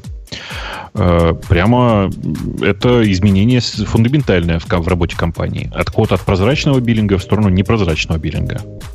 Я не очень помню про заявление про прозрачный биллинг, потому что я помню два месседжа, что это э, система с SSD-дисками, и это там, вы точно будете место... знать, сколько вы платите. Это реклама, с которой они стояли, например, на, э, э, господи, на техкранчевской конференции в Сан-Франциско в 2013 году, на которой мы с тобой вместе были. Они реально этим рекламировали. Да?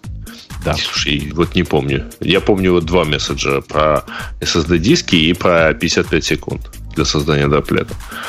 Не, вот ну, окей, 5, ладно. 5, 5 долларов, давайте. 5 долларов это было известно, что платишь 5 долларов, трава не расти, какой бы ни был трафик до терабайта, все включено, ну, все слушай, промо, это же не значит, что отель. тебе при этом продавали бесплатную функцию по созданию снапшотов. Значит, это значит. Э, Ксюша, на тебя какая тема смотрит? Ты сегодня как-то мало активно и тихо. Вообще молчит, я бы сказал. Ну, я мягко Мне Гриша ее задавил буквально. Гриша ее подавил, и вот поэма заставил да, негодяй. Да ты ей слово сейчас сказать не даешь. Говори, да, говори. Мне кажется, все, это Грей просто не может остановиться, поэтому я не нахожу места, где мне вставить слово. Но и, как бы не вопрос. Если у вас так много есть чего сказать, я даже рада. А, ну, можно позор в январе обсудить. О, расскажите, я, эту новость я пропустил мимо ушей. А вот Ксюша расскажет. Ксюша, заяви дисклеймер, пожалуйста что ты не имеешь никакого отношения к 12 версии Parallels. Я просто жду, когда ты закончишь. Итак, Ксюша, что VMware сделал не так? И самое главное, почему здесь Parallels? Причем здесь Parallels после этого расскажет. Грей только не сейчас. Я вот сейчас скажу, а потом ты расскажешь. А, в VMware выпустила первую версию Photon OS. Это такая операционная система для запуска контейнеров, и в ней они забыли удалить публичный ключ. И Офигеть. поэтому, то есть, все, у кого есть приватный ключ, могут зайти на, на вашу супер секретную операционную систему для запуска контейнеров и сделать там все, что угодно. Они обнаружили это сами, быстро выпустили апдейт, но проблема в том, что если кто-то уже скачал и потом не следил, их система, в принципе, под ударом. VMware говорит, что они удалили у себя все инстансы приватного ключа, но то, что было доступным в какой-то момент, понятно, что может сулить некие проблемы в будущем. Это, это, это какой-то... Подождите, как я понял, значит, те, кто поставил себе такой контейнер, а они уязвимы для тех, кто тоже поставил себе такой же контейнер, э, но знает про эту уязвимость. Нет, нет. Ну, нет. то есть у них есть, э, у них дефолтный ключ э, одинаковый у всех. Нет, ты неправильно понял. Ага. Они не удалили, видимо, скрипт построения. Бобок, поправь меня, если я не прав, но, по-моему, речь идет о том, что их скрипт построения вот этого, того, что они строят, просто забыл удалить паблик key, который они используют для какого-то своего внутреннего тестирования. В результате все виртуалки по умолчанию выходят с одинаковым паблик key. Ну, это все, что это означает. Похоже, что это так. все, что это означает. И у того, у кого есть вторая половина этого ключа, ну, то есть у VMware, практически есть доступ к любому, Я кто вот пытаюсь выставит... понять, у кого есть второй... Э, ну, просто ну, внутри VMware... Смотри, внутри VMware этот private key, если он, если он использовался а, для тестирования, понял. мог лежать где-то в репозитории, для которого есть доступ у большого количества людей. Ну, короче, у всех сотен тысяч разработчиков. Ну, ни, ну никто, не знает, никто не знает у кого. Разработчиков VMware. Никто не знает, у какого количества, но фактик, конечно, стрёмный. Ну, прямо конкретно стрёмный баг. Особенно для системы, которая вот так себя позиционирует. Мы Э, как они говорят, альтернативный путь. У них же... Такой дефолтный юзер в качестве э, несимметричный, несимметричный ответ докеру. И в том числе докер они, я напомню вам, ругали за то, что докер это не настоящая security. Там же нет настоящей виртуалки. А у нас-то, ого, мы-то сделаем то же самое, что докер сделает, только хорошо, закрыто. И никто к вам не пролезет. Это какая-то ирония. Никто, кроме нас. Угу. В общем, и, не, никто, кроме всех, вот. И, им надо такой девиз вы, выкатить, я думаю. И я подумал, а что было бы хуже, если бы они private key туда впендюрили случайно, или паблик? Наверное, паблик key все-таки даже хуже, чем private key. Да нет, конечно, private key хуже. Ну то что, ну с private, в принципе, можно поискать ревок сертификат, для поля и восстановить и private, и паблик конечно. Ну, если бы они впендюрили private key, то уязвимость была бы в другую сторону. Правильно? Ага. А так, собственно, они широко уязвимы снаружи, вовне. Не, не, не ты кого-то обидишь, а тебя кто-то может обидеть. В общем, тут палка о трех концах. Ну, это одна из тех ошибок, которые для... Кто у них эти скрипты писал, развертывание, она входит в категорию вон из профессии. Ну, э, я думаю, что там того, кто совершил эту ошибку, уже расстреляли. Да, в общем, такой позор, позор. Два Ксюша.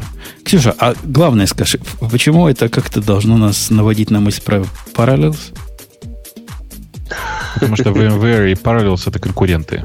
Все очень просто. Только на другом рынке, не, не, не, не в смысле легкой... Ну и потому что Ксюша там работала. А еще потому что э, вот буквально вышла Parallels 12. Да, но это навело нас на... Если ты, Грей, сказал, теперь, Ксюша, скажи, почему докер такой плохой, тут бы была бы логическая цепочка. Но параллелс, он еще дальше, чем докер отстоит от этой проблемы. Так, так что ты не прав, а Ксюша права, да. Ксюша права. Ксюша, скажи. Ксюша так, так права, что даже молчит. Я просто не знаю, что добавить. Причем Parallels. Можно так ты можешь сказать, Parallels ты какая-то нетипичная женщина. Ты ну, можешь сказать, да. Ты не знаешь, что, что добавить, и все равно молчишь. Ну, что такое происходит, вообще не понимаю. Это ты сегодня типичная женщина. Э, окей, следующая тема смотрит на Бобука, я подозреваю, какая-нибудь. А, даже не знаю, что там такого интересного-то есть. Microsoft Давайте, против что... Evernote, например. Я знаю HP, который купил куски прошлого за копейки. Давайте обсудим историю про покупку э, компании SGI. Это же такая великая история. Я не знаю, когда... Ну, это, вкратце, это, если... Это, да. это для некоторых круче ностальгия, чем Internet Explorer. Не, не, это, это, это, это, не, это не, жив, не, не великая история, это какая-то великая тоска от этой истории, не? Или только у ну, меня так? тоска? Почему ну, какая, какая-то тоска о том, что все умирает, все, все заканчивается, причем заканчивается так бесславно. Эм, я не понимаю, почему тоска. В смысле, мне кажется, что как раз все совершенно адекватно. Компания SGI, которая была продана не так давно за очень, в общем, небольшую сумму в районе 300 миллионов, 275, вот я вижу, пишут, миллионов долларов, э, была куплена компанией HP. То есть, на самом деле, один, ну, даже по-другому, HP Enterprise компания теперь называется, которая купила ее. То есть, один сторожил э, рынка купил другого сторожила рынка. Компания э, SGI на самом деле, если я правильно помню, очень-очень-очень давно э, пытается, э, как бы сказать, пыталась найти для себя покупателя. И сейчас наконец это произошло, и слава богу. Ну, в смысле, это... Ну, на самом деле, они, э, если да. я правильно понимаю содержание новости, ну, точнее, комментарии в новости, то это те самые Silicon Graphics, которые начались вообще-то с то есть там, производители мощных графических станций, на них делалась масса крутых спецэффектов и так далее. Но, по-моему, после вот, э, если я правильно понимаю, с 2009 года они в 2009 объявляли банкротство. Да, все так. Тогда да. же они там э, преобразовались э, в SGI, это сокращение от Silicon Graphics International. И, в общем, да, они с тех пор ну, не жили, скажем так. Они странно существовали. На самом деле, судя по всему, куплена э, небольшая компания и большой пакет э, патентов. SGI, на самом деле, в первую очередь известна, конечно, не как разработчик прекрасных э, таких крутых рабочих станций. Видели вы или нет, у меня был O2 и Octane был. O2 прям был очень крутой. Э, ну, в смысле, он визуально даже очень крутой. Поищите SGI O2 прямо космос выглядело прям вообще. Да, э, но на самом деле самое главное это то, что э, это были изначально разработчики OpenGL. Это авторы, по сути, этого стандарта и первой его реализации. А также это авторы Ирикса, была такая операционная система IRIX, э, которая ну, сильно отличалась от всего прочего, несмотря на то, что была построена на, э, на Unix ядре. Она очень сильно даже визуально отличалась. И на самом деле много изобретений, которые были э, придуманы в IRIX, они существуют до сих пор. Там был такой AMD, как называется, Indigo Magic Desktop очень интересная оболочка, из которой, на самом деле, Женя, если ты помнишь, помнишь мотив виджеты? Да, мотив. Да, ну вот, мотив, ужас. они пришли, появились в Индиго. Ну, как ужас. В тот момент, на самом деле, ничего круче-то, в общем, особо и не было. То есть они прямо молодцы, они много всего сделали, это очень большая компания, прям великая компания. А, но, конечно, всему приходит свой конец, тут ничего не поделаешь. При этом, на самом деле, если... Кстати, маленький призыв к тем, кто сейчас э, нас слушает. Если у вас остались старые SGI корпуса, я бы у вас один-два купил. Я тут думаю собрать себе э, десктоп или маленький сервер и собрать его внутри корпуса того же O2 или Октана старого. Ну, прям было бы очень круто, мне кажется. Мне прямо эти названия ничего не говорят, но это синенький. Э, синенький Октан был синенький, да. Синенький, да. И на самом деле, ну, типа, Октан был большой был. Он, знаешь, он не синенький, он такого, я не знаю, как это цвет называется, айрис, да? Он вот, короче, он, да, бирюзового цвета. Ну да, такой. У меня, у, у, чате, у меня был, у меня был rack mounted э, какой-то синенький сервер. Одно время с а. работы я унес, как, не знаю, какой это был, вот SGI. Ну, слушай, ну они не... Э, вот э, эти два, эти не серверы, конечно же. Да, это да, рабочие это станции. рабочая станция. Ну. Нет, это у них все было в первую очередь рабочие станции. Э, сервер, в серверной реке у них было две или, две или три машины всего. Да. Короче, ушла эпоха. SGI ушел. Слушай, ну она на самом деле давно ушла. Ну, а все равно каждый раз, каждый раз обидно. А слушать. каждый раз почему бы не поныть, да. Да, ностальгия ностальгическая. Э, окей, Бобок выбрал такую тему. А я выберу тему о том, что... Э, о том, что... О том, что релиз Go 1.7. Как же можно об этом промолчать? Хотя надо О. потише. Вы помните, что в прошлый раз было, когда мы про релиз Go рассказывали? Нет. Э, ну, ты расскажи сейчас, что там в 1.7-то прошлый раз, когда мы про один про Go рассказывали, 1.5 вышло, по-моему, или 1.4. Пришел человек. И мы до сих пор в шоке от его прихода. Поэтому... Ну, мы сейчас можем его не пустить, на самом деле. Ты рассказывай, а мы займем круговую оборону. Да, вы готовьтесь. 1.7 вышел, это типа big deal. Big deal в мире Go. А, версия, как обычно, у них э, такие малокалечащие. Из того, о чем они кричат, но, по-моему, те, кто кричат, не особо понимают, о чем они радуются, у них новый бэкэнд компилятора появился, который называется SSA. И типа в результате, ну не только в результате этого, в результате вот этого нового формата компилирования, э, нового бэкэнда компилирования, в результате еще кучи всяких других э, улучшений, размер конечного бинарника у них уменьшился, причем серьезно уменьшился. В некоторых случаях 30-40% сжатия. Важно это в первую очередь в мире той же самой контейнеризации, когда ты гоняешь свои контейнеры туда-сюда, ну, я так понимаю, где это еще может быть важно. На скорость это не особо, прямо скажем, сказалось. Он просто стали запускаемые файлы меньше. Подожди, они пишут, что переход на новый бэкенд сейчас дает прирост скорости программы от 5 до 35%. Ну, тут прямо как-то не знаю. Вот я не знаю, в каком месте они быстрее работают. Я, я такого сам не видел. Я на 1.7 перешел. Никакого замера э, такого осмысленного скорости я не проводил. Размер явно уменьшился. А вот скорость на глаз никак не поменялась. Ну, надо, конечно, бенчмарки запустить. Может, есть такие случаи, где целых 5%. Черт его знает. Но большое дело, на самом деле, это то, что у них э, такая есть балайка, которая раньше была вне стандартной библиотеки, называлась контекст. Этот самый контекст, это довольно сложная фиговина, ну, вот по гошным масштабам сложная, которая позволяет в таком типовом случае, например, э, хранить какие-то данные и проводить какие-то операции в контексте контекста. Например, у вас HTTP запрос пришел, и ты можешь к этому HTTP запросу какие-то как-то отслеживать всю его историю, передавать ее из одного обработчика в другой. В результате ты знаешь, в каком контексте ты находишься. Это и раньше делалось разными путями, но теперь есть такой правильный, стандартный, кошерный путь. И надо сказать, это не только для сетевых вот таких пробросок важно, но и для разных прочих асинхронных работ важно. Контекст можно широко применять. Это, ну, хорошее дело. Не очень сложная штука, но ну, хорошее дело – и полезное. Ну, собственно, и, собственно, на этом все. Там разные минорные изменения в тестинге появились. По-моему, тесты можно параллельно запускать как-то проще, чем это было раньше. Ничего оно не поломало, что, что радует. Но изменения такое очень консервативное. У них все изменения очень консервативные. Они на Java, видимо, посматривают, чтобы ничего ни в коем случае не сломать. И за это им, конечно, честь и хвала. Э, мне очень нравится, что сейчас в чате у нас написали, я посмотрел еще в некоторые тут э, свои источники, все пишут, что еще больше выросла, выросла скорость компиляции.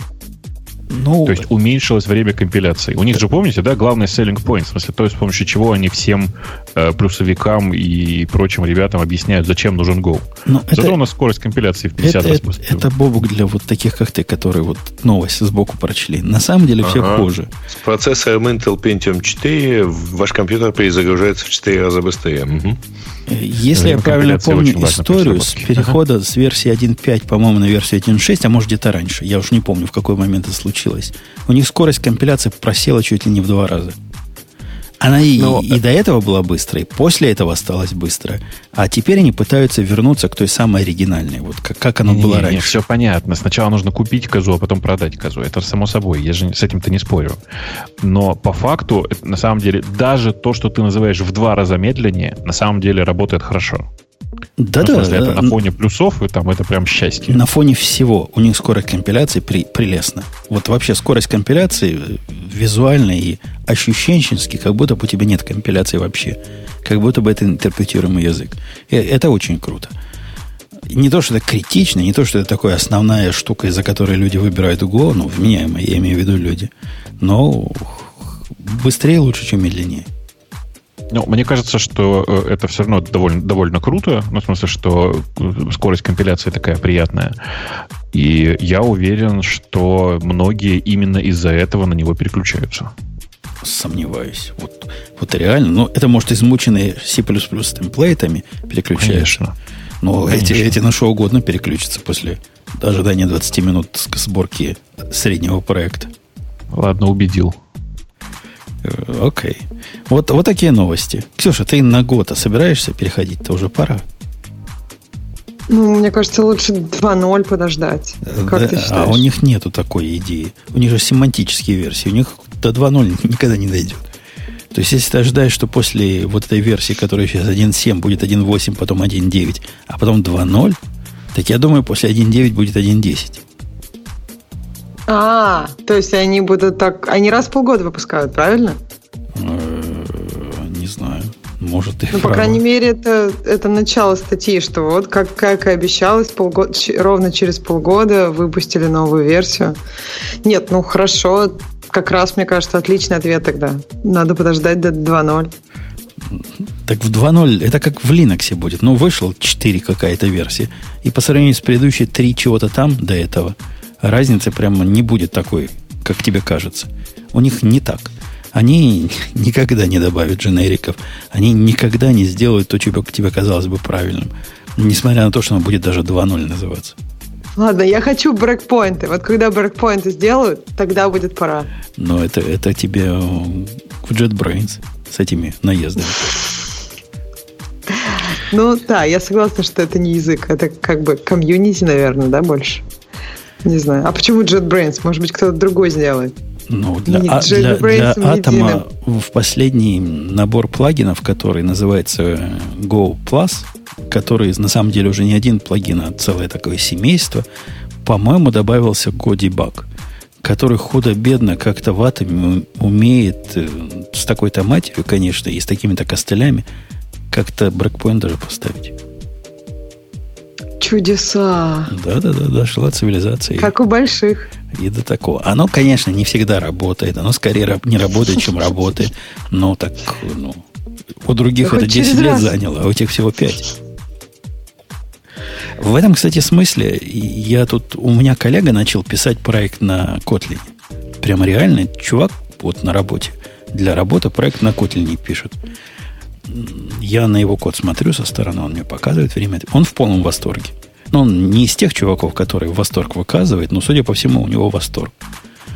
Вообще, знаете, когда сам пишешь на Go код, на, простите, на Go, на Kotlin код, кажется, что лучше, чем на, на самом деле. У меня как-то легкое разочарование при чтении его кода возникло как-то что-то, как-то, ну, что-то... После скалы не оно? Не нужно сильно мозг выворачивать? Скукота? Во-первых, мозг, на удивление, сильно надо выворачивать в некоторых местах. Он старался писать как можно прямее. Он как раз из тех, кто считает, что лучший код – это не написанный код. Побывал бы.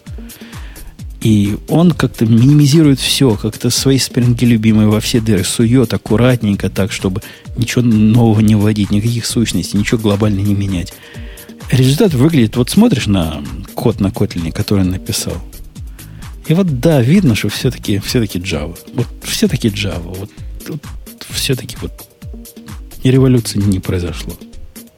Вот так со стороны глядя на чужой код. А когда сам пишешь, чувствуется как революция без сомнения.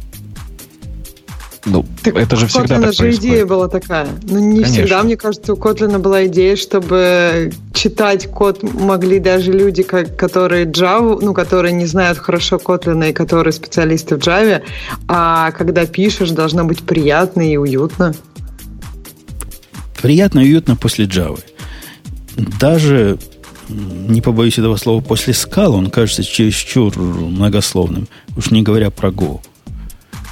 Он остался многословным, хотя это, конечно, слабая, слабая аргументация, но кого волнует многословность кода? Он ощущается как чуток улучшенная Java 8. Вот со стороны глядя. Ну, ну, и то хорошо. И то хорошо. Чуть-чуть улучшенная Java 8 это то, о чем многие поколения программистов мечтали. Э, ладно. Окей. Окей.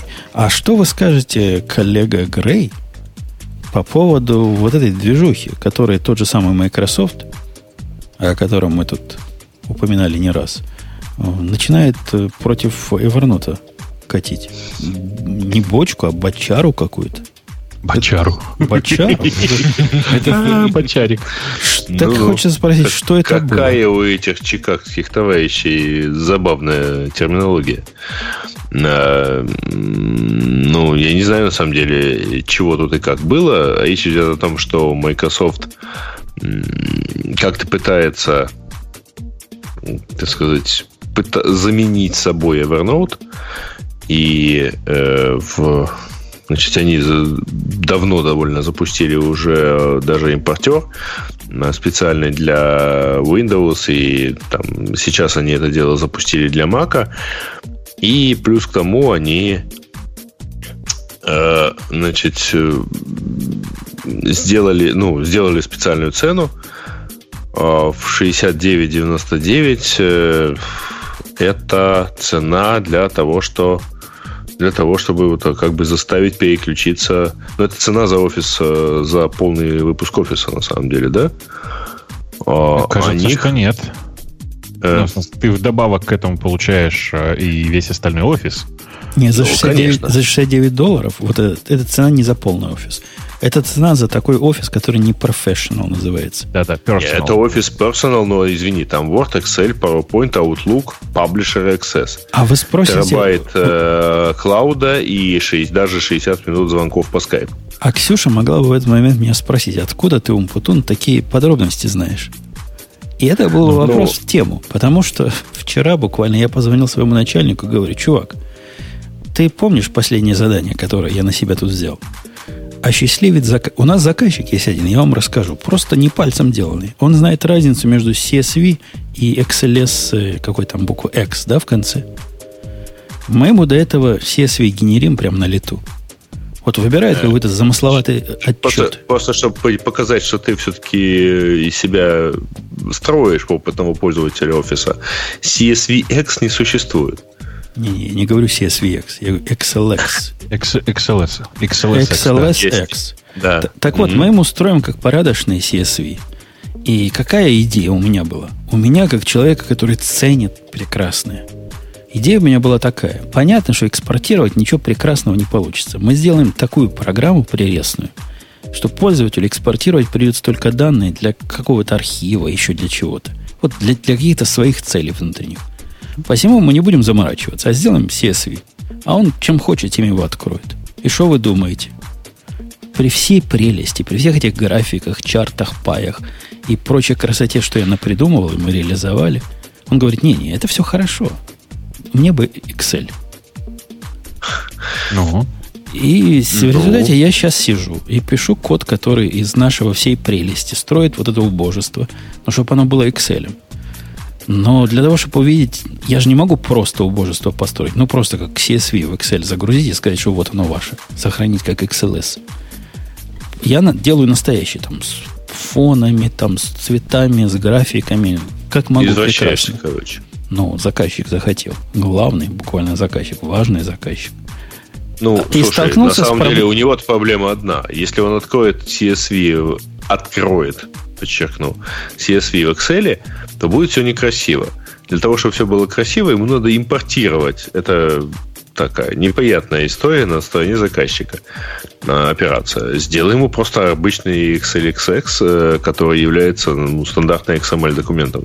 Ну, вот не так все просто. Он хочет, чтобы был заголовок синим цветом, циферки, которые отрицательные, красненькие, чтобы положительные, больше того-то зелененькие, а еще больше более зелененькие, и чтобы поэтому еще график.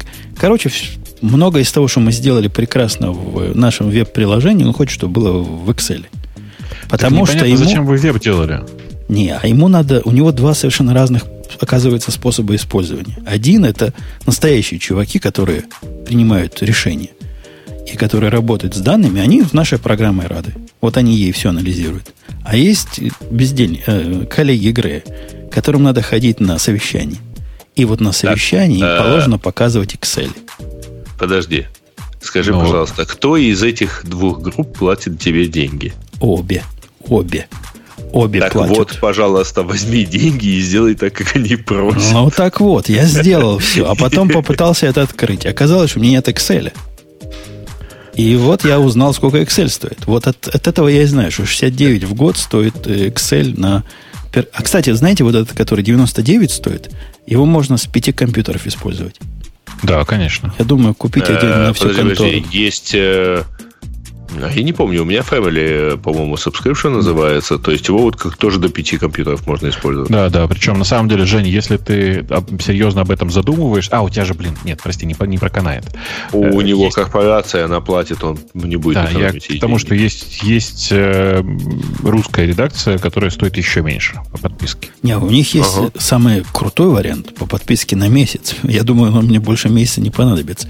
То есть за, за 9 долларов я могу в месяц купить себе эту штуку. Или Ты даже понимаешь, за, за 7 чем проблема? Долларов. Э, эта фигня потом тебе понадобится еще раз, и ты будешь опять этим заниматься. Лучше купи себе действительно на год. Ну, Тем более, что оно э, по здравому размышлению в итоге оказывается, ну, по крайней мере, 2016 офис э, для Mac, он прекрасно просто работает. И там Apple, например, там Numbers или Pages, они ну, то есть они не так отрабатывают нативные вот эти До вот этого момента форматы. мне хватало Quick View, чтобы увидеть любой Excel. Но теперь мне надо его настировать а, такой ты понимаешь, в чем дело? Увидеть, да, но когда ты начинаешь пользоваться, то там и как-то работать с этими файлами, ты быстро понимаешь, что у тебя там все-таки родной офис в этом отношении предпочтительней. Я тут, правда, в какой-то момент э, воюя с э, глюками на бете, э, даже попробовал пользоваться Outlook, но, в общем, быстро прекратил это дело. Вышло обновление и починило глюки на бете. Я не знаю, у кого как этот Excel прекрасен, но у меня он такой же тормозной чудовище, как и Excel 2011 года. А зачем ты его ставил? Там же за эти же деньги веб-доступ еще. Так мне ж надо проверить, что я ж там тонкие вещи делаю, понимаешь, раскрашенные с рамочками. Настолько Слушай, тонкие, что их Numbers плохо показывает. Мне надо знать, что оно в Excel них, правильно покажется. У них веб-версия показывается нормально, поверь. В смысле, она у них ровно такой же. Но неважно, ты как бы поставил, поставил. Я к тому, что на будущее можно пользоваться веб-версией, она рендерит ровно так же, как, как рендерит десктопная. Я пока не поставил, я пока 11 годом пользуюсь, он как-то на удивление совместим с тем, что я настроил. Ну, э. Он совместим, но ну, вот я тебе могу честно сказать, я там, много лет э, пытаюсь жить с офисом для Мака, и 2016, конечно, на голову выше. И, и лучше. Да. И, и обидно, знаете, что я даже разрабатывать без Excel без этого не могу, потому что библиотека, которую я использую для такой низкого уровня работы, она предполагает вот это пасконное знание. Например, там есть такое поле, называется стиль. И в этом поле стиль, знаете, когда селу стиль задаешь, хочешь ты его залить, например, красным цветом. Так вот, там вместо э, паттерна у него строка. То есть я должен знать, какая строка Excel удовлетворит. А как это узнать? Можно какие-то документации читать. Стиль называется X чего-то там solid, например. Это их какие-то внутренние имена, и подразумевается, что все это, все это знают. Один я такой дурак, сижу, пришел вот в Excel, пытаюсь писать. Ты это же прекрасно, Жень. Ты вот, взял и столкнулся с реальной жизнью. Ну, ну да, но я, я, я уже сделал. Существует Excel, и в нем есть свои эти казусы. А вы бы видели, не, я вам даже покажу, как, какой я гордый тикет написал по этому поводу. С скриншотом, чего я добился. Вчера я бился, бился с ними, не выдержал, добился и выложил вот такой скрин. Вот такой. Вот такой а ты кому тикет написал? Microsoft? Зачем Microsoft? Вот смотрите, что я смог из программы уже сделать. Во. И это прямо большое дело. Это прямо, так сказать, big deal для тех, кто понимает. Она показалась уже? Ну, где-то сейчас чатике ага. покажется. О, да. Вот это я программно настроил целые-то ячейки, одна из них закашена. Ну, какая... Ты не, ты не видишь смысла, ты видишь? Они, во-первых, разной ширины. B шире, чем остальные. Это я сделал. B с красненьким цветом. А с форматом даты. C с форматом флота. С, с ограничениями. Практически вот этот пример показывает, что я могу что угодно уже сделать. Вот такая крутизна никогда не думал, что Женя тут начнет хвалиться своим способом э, управляться с Excel. Дорогого стоит. Видите, даже в Excel открыл. Э, а к чему это мы вспомнили? А мы вспомнили к тому, что они Evernote хотят за задвинуть и говорят, что у нас за 69 долларов будет как, как в Evernote, только плюс еще весь офис. И, собственно... Ну, на самом деле у них действительно OneNote входит э, в комплекс э, всего-всего, учитывая то, что Evernote, мягко говоря, страдает последние месяцы. Вот. В общем, да. OneNote выглядит действительно хорошим, так сказать, хорошей заменой. Ну, Evernote же это тоже из тех сервисов типа DigitalOcean, который гиков уже обидел бесповоротно и никогда не вернет их любовь, по-моему. Ну, мне кажется, гики давно перестали пользоваться Evernote. Там все-таки он очень монструозный стал. Э, и, ну, непонятно, как пользоваться. Mm-hmm. Так сказать, second это. Э, согласен. Ксюша, ты все еще так, в Evernote а живешь? Я, да, пока вы вернете, я вот думаю, куда переходить. Но мне как-то OneNote, мне еще... Они тут еще пишут, что они сделали э, тулзу миграции не только для Windows, но и для Mac, и они говорят, что 71 миллион Evernote страниц было мигрировано на OneNote. Но это как-то, мне кажется, не доказывает, что люди пользуются, правильно? Но ты можешь мигрировать, посмотреть, понять, что не твое, и, и не стать пользователем. По-моему, One, OneNote еще хуже, чем Evernote, если, если вы спросите вот мое мнение. Мне тоже так кажется. Не знаю. В смысле, а мне кажется, что он вполне себе норм. В смысле, ну, что э, он вполне себе адекватный, он, э, такой же, как совершенно как этот самый. Он никак не, не пинает коленом под э, ниже пояса твоего чувства прекрасного, Вовк. Вот, вот у меня все поставить. эти программы, сейчас, у меня все эти программы очень сильно раздражают, потому что мне кажется, что это просто ужас, ужас и кошмар, кошмар. Но при этом я думаю, что это моя проблема, а не их проблема. Они, на самом деле, их чувство прекрасного, я уверен, вполне совпадает с чувством прекрасного нормальных людей. Да не, не верю. Ну, не верю. Она выглядит как э, пришелец на моем маке. Причем таких пришельцев у меня пришелец какой-то далекой галактики. Подожди, подожди, у тебя нету 2016, правда? Не-не, но у меня бета была в свое время, я видел, как OneNote выглядит последний. То есть я, я в курсе, о чем говорю. Оно, оно чудовищно, ну, ну, ну конкретно, ну страшное совершенно дело. И дум, я об этом думал. Но действительно, Evernote пошел в ту сторону, с которой уже, похоже, не возвращается для моих случаев использования мне два важно. Во-первых, чтобы можно было руками быстро заметку записать. И этим нот справляется, и кто угодно с этим справляется. Но второе, мне необходимо, чтобы веб-клиппинг к этому ко всему был. Потому что для меня это очень такой частый случай. Я веб-клипаю чего-то и в Evernote засовываю теми или иными путями. Идея, Бобук, ты понимаешь, какая, да? Прикрутить как-то да. как, какой-то матерью веб-клиппинг к нотсам. Да я прекрасно понимаю, о чем ты говоришь, но мне казалось, что у тебя для веб-клиппинга есть собственное решение. Как оно у тебя называется?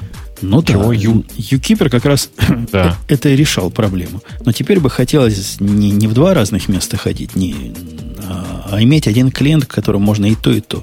Ну, типа как Evernote. Но без всего вот этого. Без, без, без Evernote без Evernote. Ну, короче, просто веб-клиппинг, я не понимаю, зачем он тебе нужен. Ну, в смысле, непонятно, нужно хранить же все это где-то. Не, не, веб-клиппинг суть-то в чем? В том, что вычленить информацию, сохранить ее локально навсегда и сделать ее э, поискабельной. Вот, вот это я под веб-клиппингом понимаю. Ну так ты же уже сделал, я же тебе говорю. Да, я сделал, но в результате мне приходится двумя разными системами пользоваться. С одной стороны, почтовый ящик у меня, где я все свои веб-клипы держу. А с другой стороны, у меня есть какой-то ноц, чтобы писать заметки. Как-то просятся это объединить в нечто общее. А мне кажется, что все наоборот и как раз не нужно. Не нужно. На самом деле, я не понимаю, почему ты UKeeper прекрасен, безусловно, во многих отношениях. Но, во-первых, есть для тех, кто не пользуется UKeeper, Paper. Помнишь, да? Есть который тоже как-то работает. Paper, который про это же есть ри, ри, на ри, readability, да? Да, но я ну. почему Paper говорю, не Paper, а Pocket, в смысле, что я говорю-то? Эм, ага. Э, у Pocket есть, и у Instapaper, кстати, он, он работает хуже, у Pocket есть поиск. Он как бы только в премиумной версии, но он прям хорош. В смысле, он удивительно работает почти э, так, как надо. Не, не, не, у меня поиск не проблема, потому что как только оно у меня оказывается в почтовом ящике, у меня Google умеет по ему искать. То есть, ну, тем более. Это, это, это как раз не сложность. По папочкам все разложено. В общем, все хорошо, но как-то хочется какого-то клиента иногда. Не то, что часто, но иногда. Мне кажется, это у тебя капризы какие-то. Это, это, это, может, ты и прав. Может, ты как раз и прав. И, э, а мы, кстати, с чуваком пилим вместе сейчас новый UKeeper. Прям вообще прям такой новый, на микросервисах. Понимаешь? Для него это образовательный проект, а для меня время пришло монолит распилить на куски. А у тебя нет такой задачи, что ты хочешь с кем-то вместе, ну, то есть шарить свои заметки, например, чтобы они были семейными. В Evernote это очень удобно. А вот в ноутсах, как ноутс, то есть нужен один аккаунт или как? Никогда такой, никакой такой мысли не возникало. Mm. А у вас с женой не бывает общих заметок? Даже, я пытаюсь даже представить, что же мы могли такое общее заметить. Ну, например, она ходила на Modern Talking недавно. Билеты на Modern Talking общим образом расшарить. Ну, вот, пожалуй, единственный случай за последние 10 лет. Ну, это же не заметить. Ну, это можно Зачем? по e-mail послать билеты. Ну, так, я так, имею так, в виду, так и сделали, да я не знаю, например, вы там планируете отпуск и планируете хайки, на которые вы пойдете, и это там можно туда с двух сторон добавлять какие-то моменты. Да я не знаю, много может быть всяких заметок, ну, которые... Не, ну как, это всегда делает главный, старший супруг, а младший супруг, так сказать, воспринимает. Все, все так. Все, а все кто у вас старший, а кто младший? А, ты просто край далек от феминистических реалий. Это их общество взорвало недавно. Жена рассказывала. Какая-то девчонка там на форум феминисток пришла и представила договор, который муж, значит, ее заставляет подписать. И он весь термин. Значит, старший супруг, младший супруг. А младший супруг, потому что, значит, у женщины мозг недостаточно развит, и у нее всякие другие ограничения, поэтому она будет младшим супругом по умолчанию, и вот должна вот таким, вот таким положением следовать. На полном серьезе прямо составил договор. Феминистки негодуя. Каким-то Шелдоном попахивает. Ну да, наверное. Я же говорю, Romain Agreement. Наверное, нас, рас, насмотрелся. Окей. Э, что у нас дальше? Ну, ты скажи. Я, да. я, я скажу. спрашиваешь? А я, а я скажу. А, я, что я скажу? Моторола нет, Паккард был, Amazon, Amazon не хотим, PowerShell был. Так, так, так, давайте вниз опустимся. И о, Бобук, ты пришел. Слава богу, я пришел. Че? И, и вот Че? сейчас мы я с тебя кого? спросим, Бобук. Ух, боюсь, боюсь. Россия. Российская Федерация. И Google. 6,8 миллионов долларов, из которых 7 твоя вина. Че, 6,8, из которых 7 моя вина? О, какая прекрасная фотка в этой... Ты нашел статью на Бизнес Инсайдере. Ой, это так ржачно. Прости, пожалуйста. Да, а, твоя фотка? Почти. А? а твоя фотка? Гриш. А, Нет, там фотография Путина. Это прекрасно совершенно, я считаю. В этой статье не хватало фотографии Путина. Ты знаешь, как любая статья становится лучше, если в ней есть котики. Вот примерно так же, да. За, зато теперь а, ты можешь говорить Путин, Путин и я решили об, обидеть э, Google на 7 миллионов долларов почти. Э, да, очень, очень большая сумма, конечно, для Гугла, безусловно. Э, я сейчас попытаюсь рассказать. Значит, мы, по-моему, я рассказывал уже, мы делали заявление для ФАСа, в смысле, как бы на тему «посмотрите, пожалуйста, что происходит». А происходит очень простая история, эм, когда э, Google, используя классическое доминирующее положение на одном рынке, начинает влиять на другой. И, ну, собственно говоря, было, да, действительно было заявление в ФАСе, ФАС, ФАС ее рассмотрел, и сейчас просит Google э, прекратить такую деятельность, за, за ним заплатить штраф. Штраф, как вы понимаете, штука сильно номинальная. Что там такое 6,8 миллионов долларов? Это копейки для Гугла, и на самом деле даже для нас, по большому счету, копейки. А, и я не очень понимаю, о чем тут новость. Ну, в смысле, ну да, ФАС наконец э, добился того, что это не рассмотрение дела, а решение по делу. Че, что ты хочешь услышать? Ты просто хотел явно что-то... Две да? вещи, которые... Два... Две вещи удивляют меня под этим небом.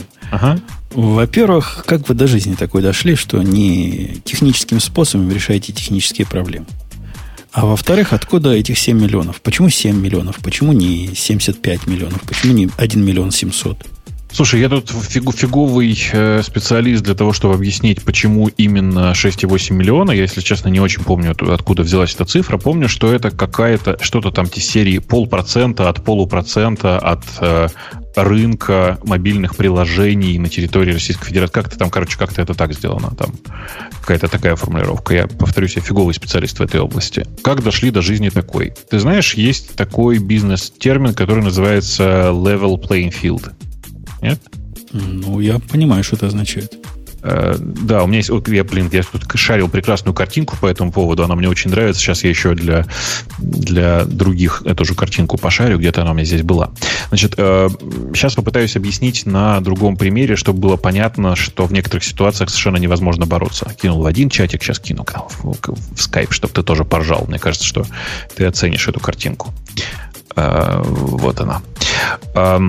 Да. Эм, есть вот какая проблема. Представьте себе, что я владелец, например, огромной сети бензозаправок.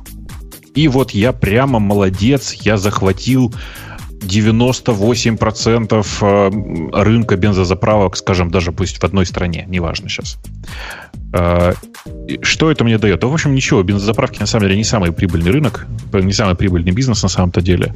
Э, и дальше я делаю вот что. Я внезапно в один день, в один прекрасный день сначала покупаю, например, какую-нибудь небольшую компанию, ну, скажем, например, газ ну или там АвтоВАЗ, неважно. Тоже не самый, не самый прибыльный бизнес, но тем не менее. И торжественно объявляю, что с завтрашнего числа все, в смысле, на моей заправке могут заправляться только автомобили марки АвтоВАЗ. Казалось бы, чисто логически ты имеешь на это полное право. А в реальности же ты подобным поведением рискуешь нарушить жизнь большого количества людей. И вообще это как бы, ну, с точки зрения классического антимонопольного права, это и есть использование доминирующего положения на одном рынке для того, чтобы радикально перестроить другой. Э, есть две страны, на самом деле, во всем мире, которые закрывают глаза, ну то есть, давай прямо напрямую по-другому скажу, напрямую не запрещают подобные действия. Э, эти две страны это США и Индонезия. Во всех остальных странах э, с, еще со времен римского права такое действие прямым текстом запрещено в законодательстве. Э, и нарушать его, в общем-то, ну, как вы понимаете, не стоит. Э, собственно, Google это правило нарушило. Нарушило оно его с очень простой историей, используя, очевидно, доминирующее положение на рынке операционной системы для мобильных, а сейчас у них больше 80% рынка.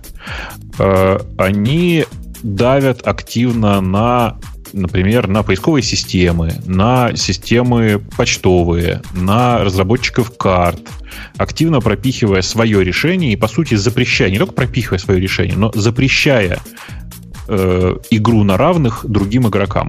Что значит игру на, на равных? Ну вот, например, э, у Гугла, очевидно, предустановлен свой поиск. Я ничего не имею против э, поиска, против поиска Гугла. Он, в общем-то, мягко говоря, неплох и очень хорошо интегрирован в систему.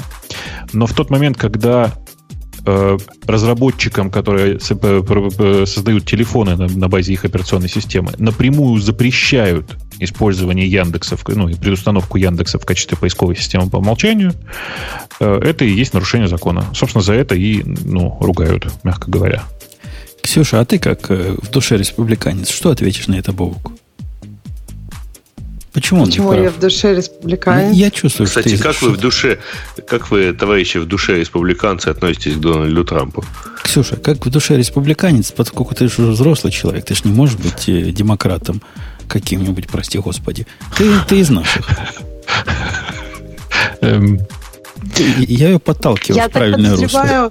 Я тогда подозреваю, что ты хочешь сказать Бобуку, что э, много регуляции это всегда плохо, и рынок отрегулирует себя сам. Так рынок уже себя отрегулировал. Рынок сказал, что, дорогие яндексоиды, ваш э, поиск не пользуется достаточной популярностью. Но, а, э, то есть 60% пользователей это тебе недостаточная популярность. На сотовых телефонах. Сколько она? На сотовых телефонах. На сотовых а, телефонах если, подожди, 50, Женя. Женя, но куда тут их не момент. пускают?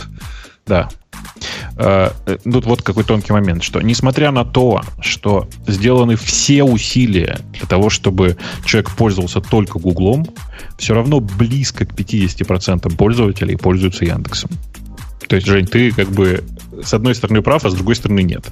Ну, то есть, типа, можно говорить, что это усилие рынка, но на самом деле это усилие одной конкретной компании. На самом-то деле мы-то вообще ничего не просим. И решение, которое предлагает ФАС, оно идеальное ВАЗ говорит вот что. Во-первых, прекратите э, ну, заниматься нарушением законодательства, то есть запрещать использовать э, Яндекс э, для сотовых производителей сотовых телефонов. А во-вторых, сделайте, пожалуйста, так, чтобы пользователь увидел окошко такое, в котором говорится, я хочу использовать Google или Яндекс или там, не знаю, Mail.ru для поиска. Понимаешь, да? Не, не, я не понимаю, чем вот твое согласие с этим решением и даже его теплая поддержка не входит ли оно в противоречие с твоим несогласием тебя 2009 года с решением европейских и всяких бюрократов по поводу, как Microsoft обязана ставить чужие браузеры на своей родной операционной системе? Я тебе же говорю, на самом деле, у меня было, не было возмущения по поводу того, что Microsoft принудили использовать, типа, показывать окошко выбора. Окошко выбора совершенно понятная история.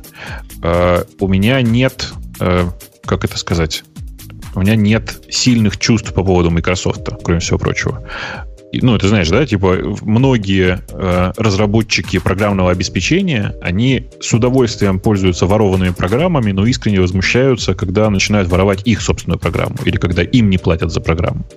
Возможно, что в данном случае я реагирую точно так же. Ну, то есть очевидно, что мне история с Яндексом сильно ближе к телу, чем любая история с Microsoft. Окей, двойные стандарты на практике. А это так вот всегда либералов бывает. Вот они, они такие. Поэтому а это называется ты... не либера... это ты не прав. Это не двойные стандарты. Это называется гибкость в подходе. Ситуационная логика. Они гибкие такие, да, гибкие. Поэтому, Ксюша, Но мы с тобой идем деле, в республиканцы, подожди, правильно? Э, товарищи, идущие в республиканцы, все-таки вы проясните как-то ситуацию. Как вы относитесь э, к вашему кандидату в президенты? Э, что ты имеешь в виду против нашего кандидата в президенты? Да, мне это просто кажется такая штука, когда вот все, кто считают себя республиканцами, просто вот э, феерически э, понимают, насколько все плохо в этой жизни, что голосовать придется все-таки за демократов. Нет, ты, ты сильно ошибаешься. Э, тут все сложнее. Но вообще это такая отдельная тема на после шоу. Слушайте, сейчас можно я там на вопрос в чате оставлю, отвечу? В очередной раз спрашивают, куда делся Яндекс Кит. Что такое Яндекс Кит? Это была сборка открытой операционной системы Android, то есть открытой части операционной системы Android, а, и спрашивают, куда он делся. Да никуда он не делся, потому по сути, закрыли. Почему закрыли? Ну, причина очень простая. Приходим мы, например, к компании HTC и говорим, дорогая компания HTC, возьми-ка ты нашу прекрасную сборку Android, она лучше вот поэтому, поэтому и поэтому. И у меня есть, правда, много причин, я могу рассказать, почему она лучше. И э, давай ты на территории России будешь продавать вот с, с Яндекс Китом э, в, в мобильные телефоны. Э, сначала HTC загорается говорит, да, клевая история, давайте это сделаем, а потом они приходят и такие, М, нам нельзя. Оказывается, что все происходит очень просто. Google говорит, нет, вы, конечно, можете на территории России выпустить это замечательное устройство, но только во всех остальных странах мы у вас отберем лицензию на Android. Я бы посмотрел, Бобук, на вас таких красивых, которые пришли бы не Google, а к Apple. А с Apple нет никаких проблем. Они не отдают свою операционную систему никому. Конечно. Они сами являются производителями. Конечно, с ним нет проблем, потому что с ним даже а такой это... вопроса не а возникнет. это не нарушает закон, понимаешь? Не, не понимаю. То есть это тут тебе приотк... приоткрыли калитку, но дали по носу. А там калитка Нет. закрыта гвоздями забита, да и вас это не волнует. Смотри. Apple сама себе запрещает использовать, если работать с другими поставщиками. Это окей. Я не Но понимаю, чем это окей. Apple... Конечный ну, результат такой же. Вы не можете сейчас, свой Яндекс.Кит поставить на iPhone. Мы его и не собирались ставить на iPhone. Конечно, потому что вы не можете.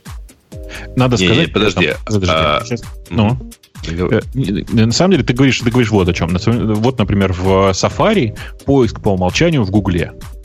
Почему вы на это не подаете в суд? Потому что у нас нет проблемы. Это личный договор между компанией Apple и компанией Google. Apple сама по себе производит эти устройства и все такое. И дальше это вопрос чисто коммерческий. Сможем ли мы сделать Apple такое предложение, которое больше, чем предложение Google? Я думаю, сможем. Рано или поздно это произойдет. А с HTC вы не можете ему сделать лучшее предложение, Нет, чем Google? С HTC мы боремся не рынком поисковых систем, а рынком мобильных телефонов мы не можем HTC предложить рынок мобильных телефонов больше, чем тот, который у них сейчас есть, физически. Ну, потому что Россия это 2% от всего мира. Жень, твоя аналогия была бы справедлива, знаешь, в каком случае? Ну, вот, почему там не жалуется Яндекс на Apple? Это если бы Apple э, всех производителей браузеров под macOS заставила бы ставить дефолтом Google. Да нет, они делают круче, они запрещают вообще делать браузеры свои. Не, и, нет, это никого не волнует. iOS. Нет, вообще она никому не запрещает. Она под просто не дает им... Под, под iOS? iOS, ради бога, есть Chrome, есть э, масса других браузеров. Они, они как она бы есть. Дает, Тебе бы Ксюша не, объяснила, что на самом деле их нет. Она не дает, э, да, она заставляет пользоваться, условно говоря, тем же самым мейнингом. Я имею в виду как раз не iOS. Вот если бы у тебя любой браузер по умолчанию, ты захотел бы написать свой браузер под, э, под macOS, и э, начал бы его там распространять, например, через App Store, и тебе бы в качестве вторичной, так сказать, э, встречного заявления прилетело бы требование, что у тебя там должен быть только э, поиск, там, я не знаю, от Apple. Я, я не понимаю, вот почему, это ты, было бы... почему ты на десктопы переключился. Ксюша, я ведь прав, под iOS ситуация по сравнению с Гуглом вообще прямо, ну, руки вяжут за спиной и пинками в светлое будущее. Жень, Жень, да ну, ты... Вообще это, кстати, интересно. Подожди, Бобок, я вот только да. 5 копеек ставлю. Да. Почему, например, Android никто не обязывает показывать такое же окошко, как было там на Windows много лет назад, что выберите браузер? Или, на, или iOS никто не обязывает? Но iOS не обязывает, наверное, потому что у них очень маленькая доля рынка, и они не монополисты никак. Правильно? Поэтому iOS что хочет, пусть то и делает. А вот Android, по идее, если у них уже там, сколько у них, 80% рынка, 90%? Больше я уже, я думаю, под вот. 90%. То есть да. почему надо, наверное, их обязывать, чтобы они предлагали ставить альтернативные их, браузеры. Подожди, а если, ребят, если вы не заметили, никто им не предлагает, э, никто их не пытается заставить э, на запуске сказать, выбери немедленно свою поисковую систему, а то вот тебе будет плохо, да, вот, вот пока не выберешь, дальше не пойдем. Нет, э, суть-то в другом. Суть в том, чтобы не запрещать другим, э, ну, там, э, как бы выглядело это в, в разрезе iOS. Вот ты э, делаешь браузер или там любое приложение под iOS, и в момент использования там некого там, способа поиска, там, обращения к веб-поиску, тебе там спецификация в Apple говорит, не-не-не, ты можешь ходить только в Google. Я достаю свой хрустальный шар, вот достал, на стол поставил, и вижу в нем. И разбиваешь его также. В 2000, 2000, 2018 году Яндекс вместе с Mail.ru и вместе... Кто еще там третий у вас есть? В этой большой хай-тек ВКонтакте его вместе выкатят иск, который заставит э, операционную систему от Гугла на всех платформах требовать поиск по умолчанию. А... Чего? Чего, чего, чего? Ничего не понял? Жень, тут же... Еще раз, подождите, но тут же важный вопрос. Женя пытается что-то поставить. Мне кажется, он должен поставить бутылку коньяка на это. Давай. Ну, Ты... пока что он поставил э, бол... Блин, бол. Да. Извините, я забил на него. А, он какой-то хрустальный шар там собирается куда-то Мой поставить. хрустальный шар смотрит с 17 по 18 год. Давай, Бобук, забьемся на бутылку Hennessy э, XO. Это же достойный из забилов. Ребят, а, вы да, э, проводите хорошо. параллель, э, на самом деле параллель с э, Windows, она тоже не очень Грей, Погоди, погоди, тут, тут важный вопрос. Какую бутылку ставим? Давай так, на выбор победителя. Либо Expo... Вы оба не пьете, господи, что вы там спорите? Как не пьем? Как, как, как не пьем? Бог, давай так, пьете, либо вас? XO, либо 18-летний Маккеллан. В 2018 году встречаемся на этом месте. 1 января 2018 года. И, и кто выиграл, тот, значит, получает бутылку. Так, подожди, ты, ты подожди, ты опять э, уходишь от ответа. Ты на что споришь? А, Про что споришь? Я спорю на то, что следующим наездом, может, не следующим, не буду так последовательности, но до 2018 года один из вас, я не говорю, что это будет Яндекс, но один из вас, из любителей не, э, не, не маркетинговых вот этих, не, не рыночных способов э, решения ага, рыночных проблем, Ок так. выкатит на Гугла наезд, чтобы заставить его делать вот такой же выбор чего-то во время и... старта их операционной системы. Например, Чувак, поискового Жень, движка, например, какого-то чат клиента. Жень, ты понимаешь, что э, ну, это требование могло бы касаться только одной модели одного телефона? Это мелочи. Я, нет, нет, нет. Слушайте, не вы не о том такие, говорите. Сейчас, да. я вас, сейчас я вас всех расстрою. Женя, Во-первых, ни одна компания не может выкатить такое требование. Компания может всего лишь обратить внимание ФАСа или любого другого органа на неконкурентное поведение. Ну, Поэтому э, то, что ты предлагаешь, не произойдет. Ну, э, дослушай меня, пожалуйста. Это секунду, семантика. Ну ты ж, не ну, по сути ну, дослушай же ты меня, пожалуйста. А по сути, судя по всему, ФАС предлагает Гуглу ровно это прямо сейчас. Понимаешь? То есть я уже выиграл Поэтому... спор. Гони Нет, бутылку. То есть уже, уже проиграл, потому что ты сказал, что кто-то из вас а это по определению не может произойти. Да, При этом уже проиграл, потому что, конечно же, ну, по сути, это уже прямо, прямо сейчас происходит и не, не сможет произойти в будущем. Опа. Ксюша, знаешь, есть такая передача у нас по телевизору, называется по Fox News. Там в конце в этой передачи э, Билл О'Райли учит разным новым словам. Давай я тебе научу новому слову, опис, описывающему то, что сейчас Бобук совершил. Называется схоластика. Знала такое слово? Он схоласт. К сожалению, да. Ну, вот это Бобук. Профессия обязывает. Значит, смотрите, во-первых, нет. Во-вторых, э, схоластика по определению это философская система или как бы подход некоторый. А я сейчас тебе говорю, что ты не прав фактически, с, фа- с фактами. Я думал, ты сейчас начнешь доказывать, что ничего системного в твоем, так сказать, подходе не существует. А, окей, Бобок заставляет меня показать тебе, Ксюша, еще одно новое слово. Демагогия. А вот это твоя Тут бы, точно и... профессия обязывает. Вот это точно твоя религия, Женя. Ой, какая Потому прекрасная, предло... какое времен... прекрасное предложение в чатике. Православный поисковик найдется с Божьей помощью. Подожди, да. так это же баян. Это же давний баян прекрасный. А, так вот, Жень, на самом деле дело в том, что схоластика, как таковая, это попытка подменить одни аргументы другими. Ну, то есть, как бы на самом деле схоластика как таковая, в том смысле, который ты его используешь, это способ действительно, используя, используя оторванные от жизни аргументы, э, отвлечь человека. В реальности же ты, происходит вот что. Ты говоришь, ты говоришь э, я готов с вами поспорить, что в 2018 году произойдет А, Б и С я тебе говорю, ты уже проиграл, потому что А, Б и С, насколько я знаю, происходит прямо сейчас. Причем С, на самом деле, не так. А, Б происходит прямо сейчас, а С, о котором ты говоришь, вообще физически невозможно. А вот, вот это пример чистой схоластики, Бобук. Нет, нет, нет. Когда вот ты это, говоришь, вот, что вот это, фас... Вот, это попытка что... отмазаться сейчас, демагогия, это пример чистой да? демагогии. Не-не, а схоластика, это когда ты говоришь, что это мы не можем выкатить, а только фас может выкатить. Вот это, Ксюша, называется схоластикой. Нет, нет, нет, Жень, в смысле, серьезно. Ты, ты просто, ты, мне кажется, не знаком с тем, как в Европе и в том числе в России, к сожалению, это выглядит. Мы не можем фасу ничего, ну, как бы, ничем его запушить. Больше того, мы большую часть времени были уверены, что фас вообще э, пошлет всех к чертям собачьим. О, мне показалось, или сказала, к сожалению? То есть к ты хочешь прямо управлять я, фасом? Нет, нет, нет. Я бы хотел прийти в фас и сказать, ребята, мне кажется, что правильное решение вот такое и такое.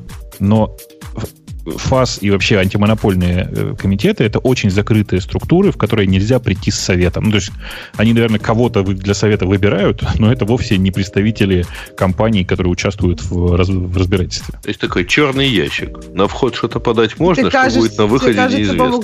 что это совершенно что-то плохое. Ну, то не, есть не, так не должно нет. быть. Они должны быть абсолютно, да нет, я, я не, не думаю, знаю, подвержены влиянию одной компании, которая подала эту заявку. Нет, я считаю, что на самом деле, конечно же, типа, для меня это как раз было бы нормой, если бы и, и, и компания Яндекс, и компания Mail.ru, и компания Google выкатили бы некоторые предложения, и дальше ФАС бы решил, ну вот по этому пути и по этому. Но еще раз, я довольно наивно смотрю на то, как устроены вообще э, политические процессы. В смысле, что я осознаю, что я э, излишне романтизирую э, некоторые группы людей. Я, например, э, ну, типа, глядя на то, как ФАС разбирался и какие вопросы задавал в процессе слушания, в смысле в процессе э, разбирательств всяких вот этих судебных, обнаружил, что там есть люди, которые реально понимают, как устроены операционные системы. И что самое интересное, которые реально э, ну, здесь видно, как, типа, как это выглядело в начале и как это выглядело через год. А вообще слушание, ну, типа, разбирательство идет не первый год, как вы знаете. Что люди за этот год прокачались, в смысле, что они где-то в деталях разобрались, что такое, например, Google Play и как он устроен. И я не могу То держаться есть... от действительного вопроса. Я ну? старался, но не могу. А это те же самые люди, которые решили, что надо хранить трафик всех сотовых операторов в течение года? Нет, нет, конечно. Нет, это совершенно... Антимонопольная служба — это вообще политически никак не аффилированная структура. Она очень самостоятельная, она плевать на всех хотела, говоря прямым текстом. И э, я бы даже сказал, что это, наверное, ну, типа, удачный пример государственной структуры, которая не подвержена политике.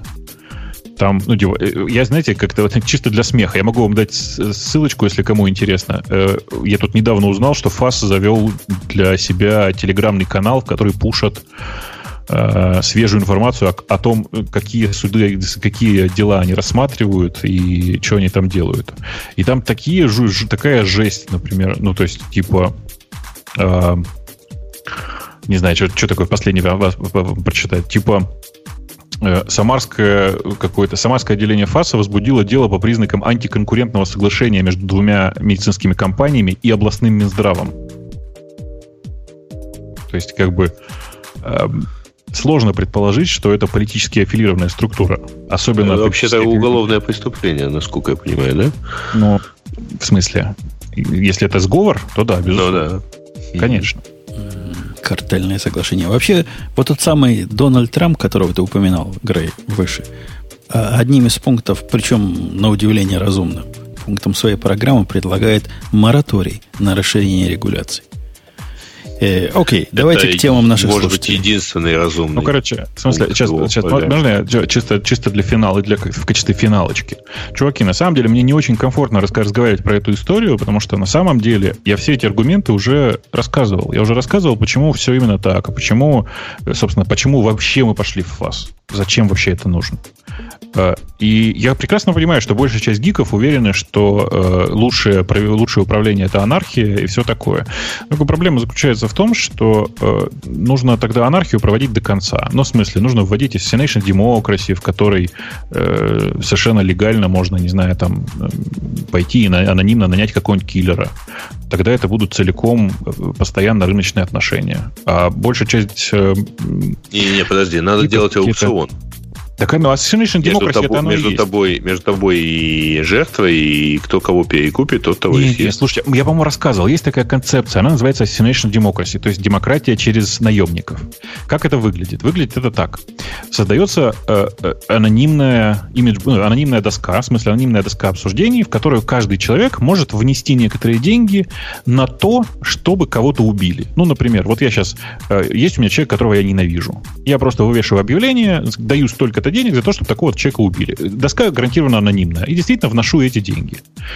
А, в тот момент, когда а, собственно говоря, человек умирает, которого, на которого я, против которого я поставил, а, любой человек, у которого есть доказательства того, что это совершил именно он, что именно он совершил это убийство, он как бы отправляет их так или иначе, типа, на, в, в эту имидж-борту, и с той стороны принимается автоматическое решение о том, что да, это был он, например, вот такие-то доказательства э, произошедшего. И ему перечисляются деньги, точно так же анонимно. Биткоины, конечно же.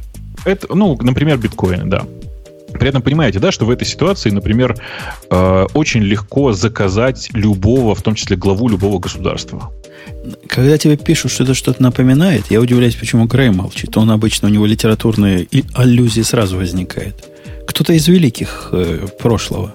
Это явная идея из 50-х годов был то ли рассказ, то ли роман, то ли повесть. 50-х, 60-х. Нет, была, была история по День ненависти, например, да? Помните, когда это ненавидели определенные... Ну, когда была... в определенный день умирали э, представители определенных профессий. Не-не, была история, когда таким образом, как Бобук рассказал, решался процесс, так сказать, прямой демократии, выборов.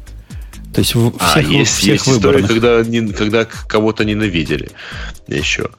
А, ну, слушайте, нет, честно, вот я по, по моей аналогии не очень помню, но мне кажется, интересная идея аукциона еще. Ну, что ты но... ставишь на кого-то, а тот тоже может перебить ставку. Ты понимаешь, что на самом деле э, ничего тебе не мешает э, модифицировать эту систему любым образом. Главное, что ну, типа, на самом деле ничего же не мешает, например, сказать, что я ставлю столько-то денег на э, человека, который э, как это сказать-то? Короче, ну да, ты, ты говоришь про то, что на самом деле должно быть можно перебить эту ставку. Я не уверен в том, что это правильно. Это лишает э, большинство, в смысле лишает человеческое большинство возможности против тебя проголосовать. Конечно. В результате выясняется, что кто богаче. Ну, ровно, Точно, ровно как точно. В, в- в нормальной жизни. То есть... э, Ну, нет. Если, Так вся же идея как раз в если том, у чтобы тебя отказаться... есть миллион А? против а, там, моих 5 долларов, то ты можешь перебить эту ставку, так сказать, и устроить деспотию. Ну, это уже не будет прямая демократия, которую Бог А- призывает. Это как в прямой демократии. Демократия не лучший способ э, управления людьми. Вот, вот в этой демократии, о которой Бобу говорит, все концептуально. Один голос, один человек. А когда Нет, ты говоришь, почему? что у тебя 150 Смотри. миллионов, а у меня Это 5 говорит миллионов, представитель страны, в которой один голос не равно одному человеку. И Слушайте, давайте не будем переходить. главы Я чисто на всякий случай хочу сказать, что я в вашем государстве в это тоже не верю, и что самое интересное в американском тоже. А, в смысле, а у вас еще и негров линчуют. Так вот, э, конечно же, Жень, конечно, не обязательно один человек. Конечно же, может быть 500 ставок на одного и того же человека. но тем не менее, Понимаешь, да? голос всякий весит одинаково. Да, да. а иначе в этом это не будет, не будет Ну да. смысла. Да, все, все примерно так. Короче, Давайте на, все-таки к темам пользователей. Это мы сейчас... на самом деле, вот это была бы настоящая, настоящая модель человечества, которому не нужно никакое государство. Ну, пусть, Я вот пусть кто-то и нас в чатике вспомнит, о какой книге речь идет, где вот таким образом выборы устраивались.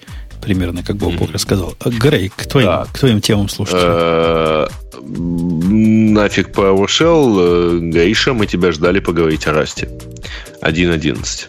Что же за люди? Мы Пока сначала- мы ждали, вышла еще, еще, еще версия. Мы сначала ждали тебя на 1.10 поговорить, но тебя не было, не было. И они для этого выпустили 1.11. Слушай, Так. мне очень, мне очень стыдно, но я не посмотрел 1.11, и мне сейчас пока А не о чем 1.10 говорить. ты хоть посмотрел? Слушай, я уже не помню, в чем разница с предыдущими релизами.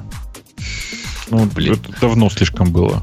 Короче, э, круче только э, вот если завтра вдруг там, т- т- через неделю Женя пойдет и скажет, «Ты знаете, я забыл, про что была история про программиста.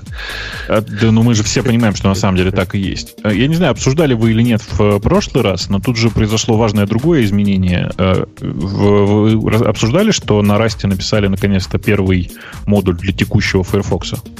Ну, ржали над этим, помню. Ржали. А, И на самом деле я периодически тут встречаю сейчас э, всякие рассказы про новые операционные системы на расте, еще что-то. Э, И, ну, типа, я не понимаю, почему сейчас много людей, э, почему так мало людей на фоне Go, хотя нет, понимаю, что я вру-то. Удивительно, насколько мало людей мигрирует с C++ на Rust. То есть, у, ну, у них уже C++ наелись по самой не могу. Они хотят анти-C++. Раз это уж что угодно, только не анти-C++.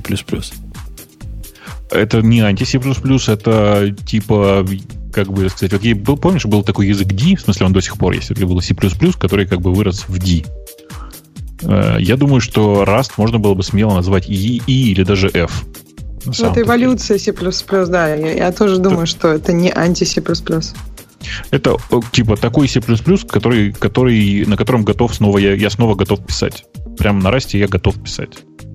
Э, Слушай, у меня тут, пока мы не перескочили на другие темы, в э, чатике спрашивают про эм, про то, что я про себя обещал э, рассказать в Твиттере. У меня же тут произошла небольшая авария сегодня, точнее, типа с- в ночь, с ночи с вчера на сегодня. Я про нее могу рассказать, хочешь? Она интересная. Конечно. Т-220. Мы про тебя Да, соскучились, рассказывай. Короче, э, у меня, я тут, э, у меня тут несколько дней назад начал поглюкивать э, мой основной интернет-провайдер, я решил подключиться еще к одному. Почему? Пон- Понятно, почему бы нет, да, вторую линию завести, все дела. Подключил вторую линию, благо, что у них тут роутер здесь же прямо у меня на крыше, буквально в пи- 15 метрах от меня. И для того, чтобы маршрутизировать две линии, купил себе маленький микротик, значит, и э, воткнул его э, как положено, все, все хорошо. За ним еще поставил еще один маленький компьютер, чтобы там всякие штуки считать. Погоди, погоди, А, же техническое шоу, я хочу понять. То есть ты завел два WAN а к себе, да? Как бы. Да, И да. сделал из них какой-то bridge, trunk, как это называется-то в Я пока ничего даже, я пока, я пока даже bridge еще не делал. Я просто типа завел два WAN а, один из которых использовал для одного, другой пока для другого. Ну типа просто это было. То есть не failover, ничего, просто Я статическая я, маршрутизация. по- я пока ничего не сделал, ничего такого, и на самом деле это, это хорошо, что я ничего не сделал, сейчас объясню почему.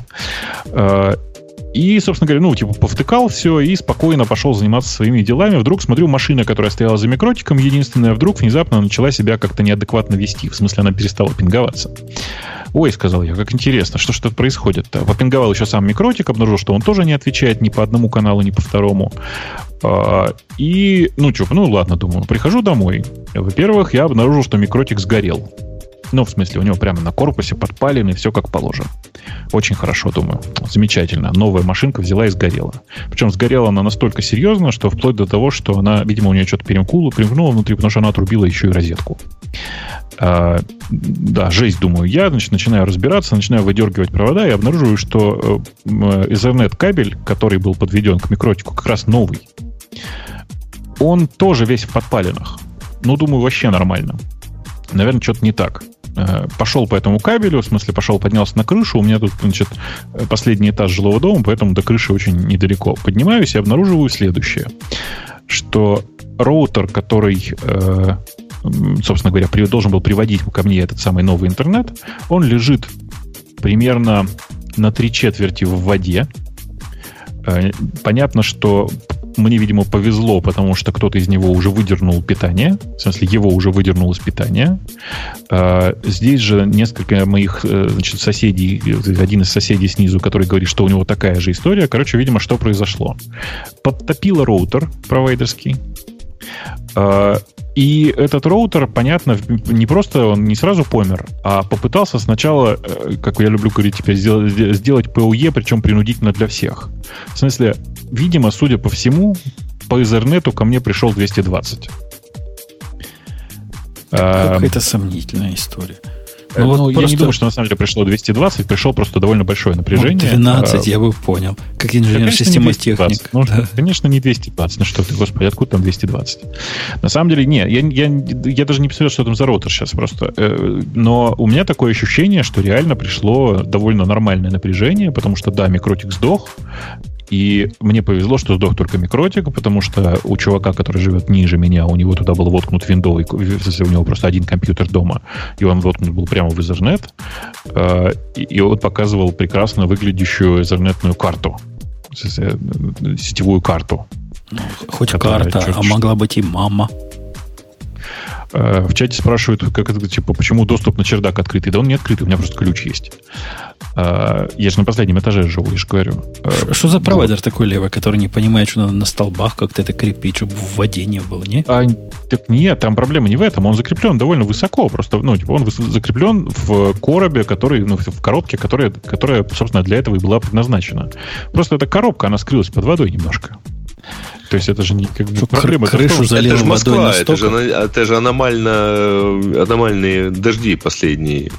У нас просто лет. случилось некоторое количество очень странных дождей, э, и это привело просто к тому, что черт что происходит с э, текущими э, крышами. Причем у нас проблема вот в чем. У нас очень старый дом, который очень хороший, и у которого все очень хорошо, но крышу несколько лет зачем-то взяли и поменяли. это привело к тому, что теперь крыша у некоторых стала... положили, что ли? Ну, close enough, на самом деле, по непонятной причине, зачем-то решили поменять крышу. А, ну вот. Короче, э, на самом деле я страшно рад. Я сначала страшно расстраивался, что купил этот долбанный микротик, теперь искать где-то гарантию, там троллят поля. А теперь я думаю, какое счастье, что у меня не полетело ничего другое. Да, а, да он, небось, да. копейки стоил, микротики эти дешевые. Ну, типа 40, что ли, долларов он ну, стоил. Купишь еще один ну, короче, э, пишут, не, подать, не, не подашь в суд, на форс-мажор сошлются. Ну, господи, ну что вы, какой, какой суд? На что тут можно было подать? Э, очевидно, действительно, что это форс-мажор, очевидно, что это чудовищная какая-то ситуация, но главное это другое, что я говорю, мне, мне кажется, что на самом деле произошло вот что. Мой провайдер, которым я пользуюсь большую часть времени, который недавно немножко подглюкивал, обнаружил, что я пытаюсь от него сбежать или воспользоваться другим провайдером и устроил и вызвал дождь. И вдарил, думаю, что вдарил током. Так, я думаю, что реально вот история такая. Это интересная идея. Сообщи ВАСу с Госдумой про это. Я думаю, они что-то придумают. Понимаешь, я не могу как бы про это им сообщить. Я могу им сказать, что один оператор проводит какие-то странные явно действия в отношении другого. Но так как ни один из провайдеров интернета в Москве не является монополистом, то есть не, не, как бы не, не имеет больше 80%. Ну, тогда найди у него больше 20% иностранного капитала. А, кстати, вы, вы слышали, да? в нашей, на Первильской области, вот буквально буквально на Чикагщине, а конкретно на Пермской области, раз, это самое, растягивают двухгигабитный файбер теперь. Так что скоро у меня будет как у людей. По Wi-Fi? Не, по Wi-Fi. По Wi-Fi. По Wi-Fi. Нет, ну там, там же не фишка в том, что фай, э, ну, вот этот гугловский файбер, он же теперь переключается больше на Wi-Fi, потому что... Это, это когда, да, да, есть такая... И, и тоже они что-то про Чикаго приговаривают, а, но то, о чем я говорю, это как раз от Камкаста. Камкаст вот свое, угу. свой быстрый, причем денег нормальных стоит, хотя при этом трафик зарезают после терабайта за месяц. То есть я с 200 гигабитным каналом буду сидеть как дурак. С 2 гигабитным каналом как дурак. И с терабайтом общего трафика. Это какой-то позор. Там в чате обсуждают разговор о том, что нужно оптику в квартиру. Чуваки, ну, по непонятной причине у меня нет возможности оптику в квартиру. Обидно. Я бы хотел Это оптику. Москва, что же вы хотите? Не, нет, в смысле... Хорошо, что есть второй провайдер. Ты знаешь, не, не, у меня такой проблемы нет. У меня в доме типа 6 провайдеров, но ни у кого из них нет оптики. Круто, uh-huh. круто у вас с выбором провайдеров. Прямо слушаем мы с Ксюшей завидуем. У нас, если один есть, уже хорошо. А, а когда два, это, это вообще у меня в Москве счастье. не было шести. Мы в каком-то да, знатном на самом деле живет. в Москве я просто живу на Таганке. Ну да. Ну, я помню, да, я говорю. ситуация, это когда, один, э, когда в доме один провайдер, и больше никого туда зайти нельзя. Слушай, слушай, нет, так, так практически сейчас не бывает, потому что почти у всех есть МГТС, и обычно есть один-два местных провайдера. Да, есть... я с Бобуком согласна. В моем случае, вот и в случае моих друзей, большинства, которые живут в Москве, это да, МГТС дефолт есть, и парочку, из которых можно выбрать, да, и которые действительно Конечно. немножко соревнуются в цене. А МГТС же, в общем, у вас рассказывала про джипон э, в каждой, в каждой ДЭ, не? Прикол в том, что... Все так. Просто прикол в том, что, типа, это реально работает в 95, наверное, процентах московских домов, но не работает конкретно в моем. В соседнем Вообще, есть. У тебя акула глухая, да. Приходится менять дом, Бобуку, теперь. Не, не, ну я пока на это не готов. Я пока ну, на... надо было изначально выбирать. Окей, okay, okay. следующая тема. А что следующая тема? За что могут уволить программиста? 10 поучительных историй. Ну, там, на самом деле, история ровно одна про то, что программист мудак. Ну, вот как-то так. Не, ну там есть, разные бывали там истории. Там разные, конечно, истории, но в большинстве случаев это все сильно напоминает ту самую историю, которую мы с Гришей тут уже не раз рассказывали, да, про то, что у программиста есть свое мнение о продукте, которое он реализует, невзирая на всех остальных, кто этим продуктом занимается. Окей. Okay. Я, я, кстати, с удовольствием почитал эту статью на этом странном сайте, никогда его раньше не видел.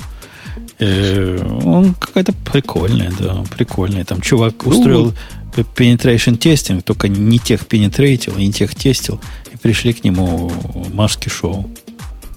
Из-за этого, значит, его уволили. А, ну это, это уже в самом конце там истории. Но там на самом деле большинство рассказов про то, что вот э, программист решил, э, что вот надо сделать так, и он в итоге это так сделал. И делал он при этом это много месяцев вместо там пары дней. Э, и, в общем, все это совсем там не отвечало тем задачам, которые стояли. Ну, очень сильно напоминает просто историю вот про замечательного сисадмина, который на всех включил фичу, про, про что его никто не просил. Ну, такие вот активные, да, бывают. Бывают разные. Тут некоторые воруют, некоторые некомпетентные, ничего не делают, некоторые хвастаются, некоторые обзывают в комитах начальника разными словами, считая, что начальник никогда комит не прочитает комит сообщения. Ну, разные дебилы бывают, ну что поделать. Так, у команды аудита безопасности VeraCrypt бесследно исчезло 4 зашифрованных имейла. Очень сильно напоминает историю про то, что у меня, говорит, друг сервак уронил, да. А что хакер? Нет, он мудак, он его со стола уронил. Ну, то есть, они, может быть, и зашифрованные, но спиарить их ничего не помешало. Там в чате нам напоминают, что неплохо бы подкидывать э, новости в чат, а то бот, бот цитирую, спит. Бот не спит, это тема наших слушателей. Идете на э, сайте к радио минус t.com. Открывайте я темы. И вообще, товарищи слушатели, это ваши темы. Чего вы претензии-то предъявляете? На самом деле, это неплохая идея. В смысле, можно действительно попросить кого-нибудь в чате докидывать туда новости в соответствии обсуждению, потому что действительно не все ходят в комментарии. Да, простите. Угу. Ну, так, стандарты контейнерной виртуализации. Скоро а, будут стандарты. Как это, вообще пошло? Какая-то странная такая статья, я ее краем глаза просмотрел. И дайте я еще это, раз Это вообще блок компании Виртуоза. И это такой сложно зашифрованный пиар. Да не, почему? Это не, это не пиар, это обычная совершенно история. Чуваки, которые участвуют в этом OCI, если в Open Container Initiative, написали об этом э, статью и в конце указали, что вообще мы тоже там участвуем, обратите внимание. Э, да, да, только новостного повода к, к этому нет ко всему. Ну, ну, я бы сказал, что на самом деле повод очень мелкий просто пока. Ну да, ну OCI будет, да, докер, они тоже в, этом, в этой компании, собственно, ну, ну, все на этом. На самом деле это вообще не, статья непонятно про что, потому что даже стандартная фраза про то, что у них главный архитектор является одним из членов борда Technical Oversight, она встречается два раза. В общем, и, по-моему, это единственное так сообщение это... про то, что там Погоди, на самом так, деле... Так это же ваши техники. Ключевую фразу 8 раз повтори, и тебя Google лучше найдет, не? Не, так не работает. Уже не работает. А, у, меня, не работает. у меня просто заскорузлые вот, методы. Вот да. следующая история, она крутая, я считаю. Это про ОТО? Да. Ну, тогда расскажи, пожалуйста. Ну, слушайте, был чувак, который... Был, были чуваки, которые делали Vagrant, я напомню, которые в какой-то момент торжественно заявили, что еще у них теперь будет новая система вместо Vagrant, которая называется Otto, которая должна заменить собой вообще все. Она вообще все умеет. И виртуализацию, и контейнеризацию, и все подряд. И долгое время все расстраивались и говорили, что вот теперь придется со временем мигрировать в этот самый Otto и все такое.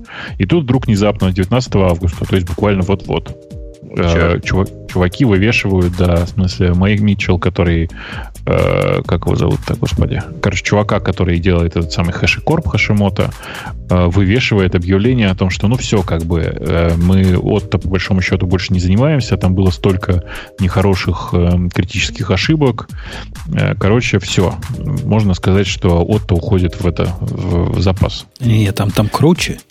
Там такой ну. резкий шаг. Обычно в таких случаях чего делают? Говорят, ну все, мы больше не будем, а вы допиливаете сами. Они же его убирают из open source.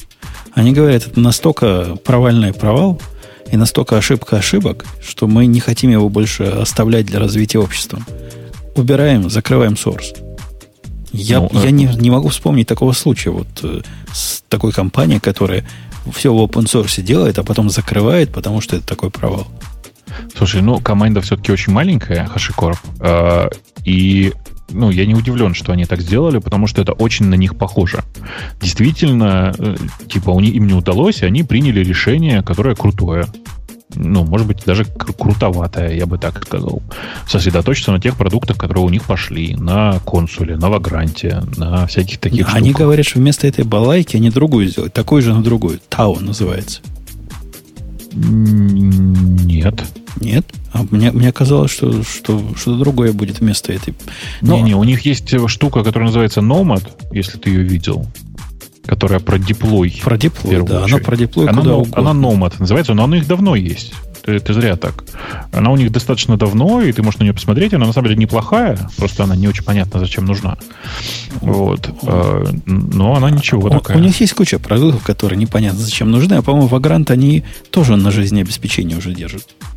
Да, да вроде нет. Ну, в смысле, у них последний релиз крупный был год назад всего. Но, по-моему, Vagrant это у них единственная система, которая не на Go написана, такая legacy система. Да. Я поэтому... Все остальное вроде бы уже на Go. Ну, я видел какую-то его лекцию этого чувака. Как-то он умеет рассказывать, кстати. Надо его в подкаст да. пригласить. К сожалению, по-русски плохо говорит. Да, но вот он по-английски как он... на родном. Да не, он по-английски тоже как-то. Да нет, не, хорошо говорит, хорошо. Я, я, я его слушал. Он такой... Акцент такой. Он такой... Немножко странный. Такой, да. такой правильный чувак.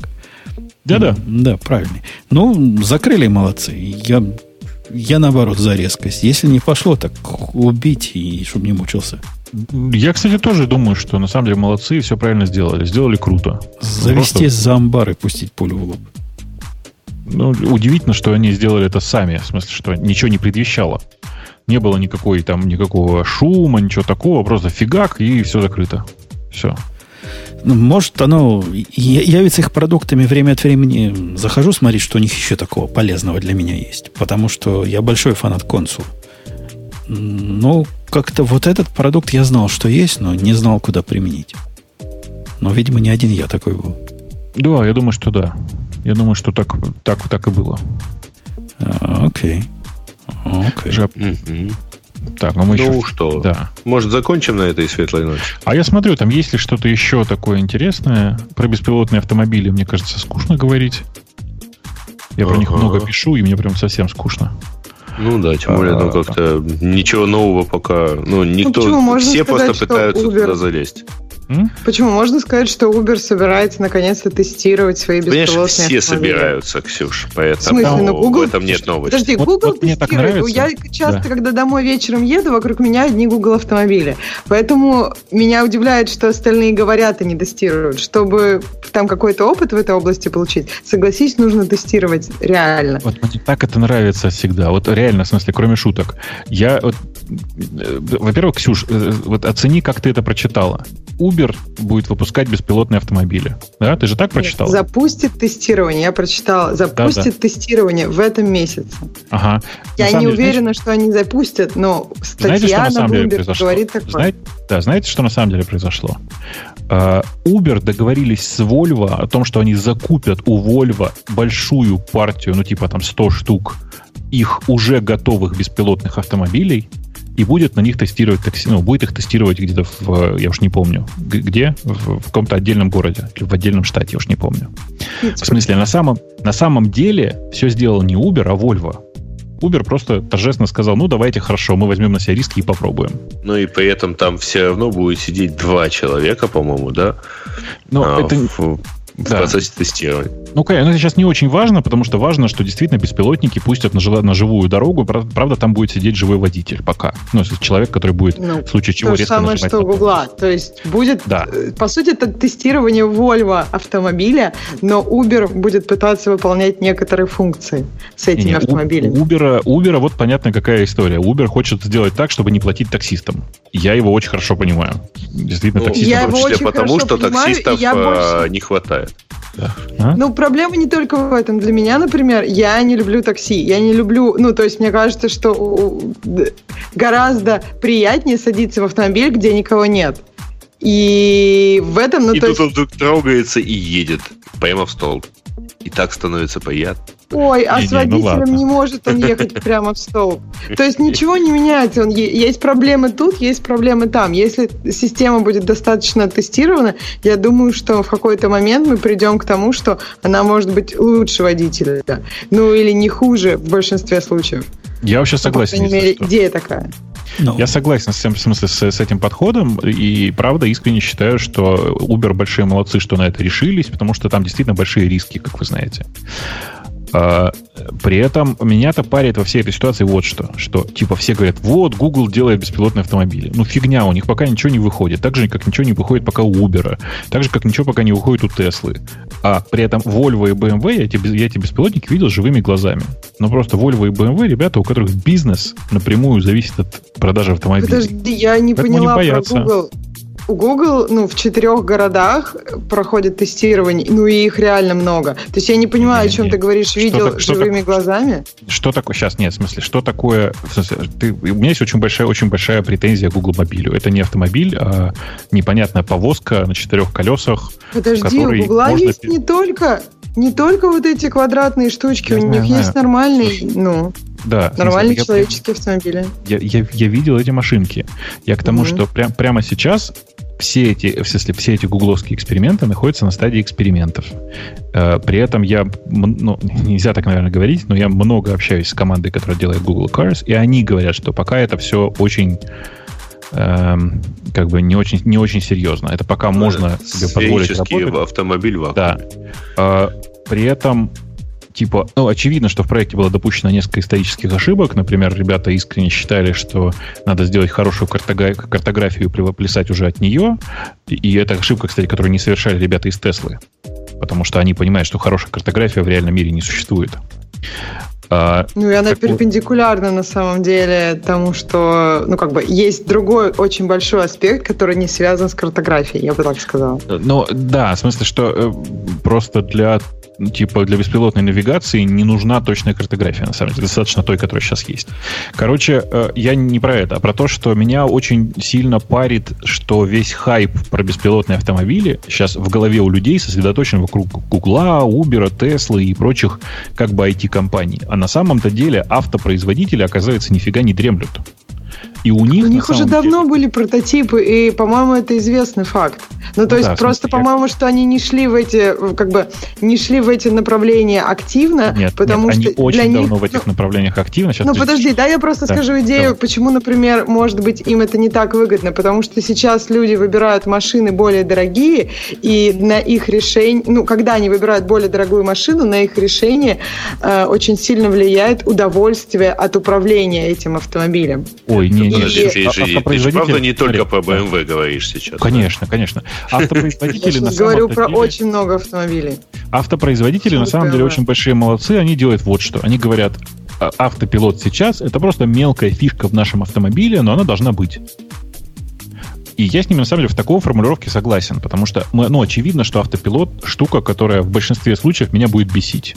Потому что все люди, которые хотят автопилота, забывают, что автопилот в среднем, ну, вообще вот эти self-driving cars, они будут двигаться, э, ездить по дорогам примерно как ездит ваша бабушка. Ну, в смысле, медленно, э, стабильно, уверенно. Слушай, ну, э, Гаич, строго говоря, автопилот — это круиз-контроль с медленным поворотом руля и соблюдением дистанции и с идеальным соблюдением правил дорожного движения, и вот этим вот всем. Ну, да, э, да то есть он будет читать, у и нас в деревне все такие ездят. Слушайте, а у меня другая вам история в сторону доставки и автомобилей.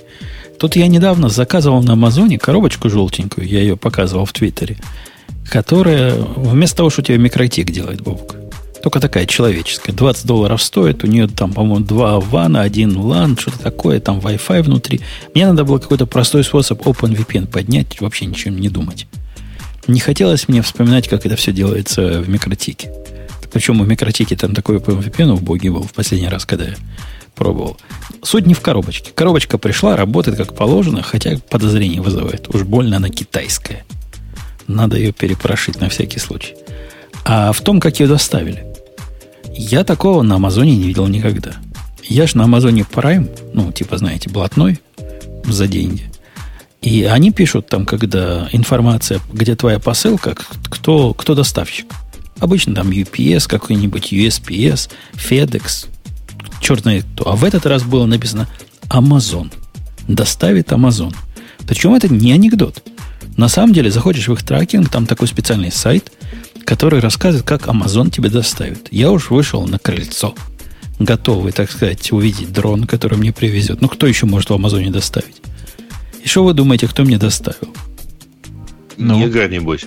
Какой-то чувак пропитого вида на каком-то ржавом таком автомобиле. Как, у них, видимо, сеть таких частных людей, которые доставляют. Совершенно такой невменяемый. Пришел, бросил по двери и ушел. Не позвонил, ничего. Даже не обратив внимания на то, что ты на нем не, стоишь. Не да? здрасте, не до свидания. Какой ты чувак.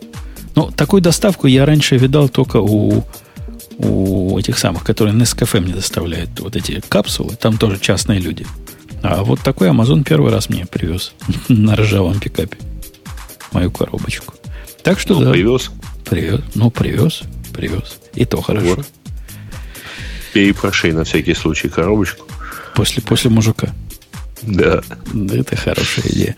Ну что, на этой оптимистической ноте будем того? Не? Да, а я у тебя после шоу еще пару вопросов задам. Ага. А, обязательно.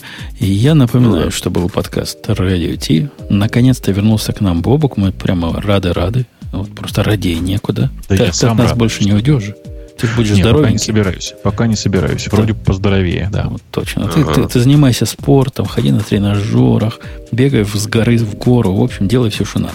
Ксюша, молодец, что пришла. Тебя не будет на следующей неделе или, или через неделю? Ты опять нас всех запутал. Меня не будет на следующий и через. То есть вот так и скажи, а ты какие-то даты вписываешь. Кто следит? Я месяц не помню. А ты там дни писал. То есть следующие два выпуска тебя не будет. Да, троллишь гиков, которые не могут найти первый гиковский выпуск, а сам даты... Да, сам, да, да, да, ну, да, такой. Напомню, что был Digital Ocean, которого мы тут справедливо, но сурово поругали. А мы с вами до следующей недели. Это шоу создано при поддержке Digital Ocean.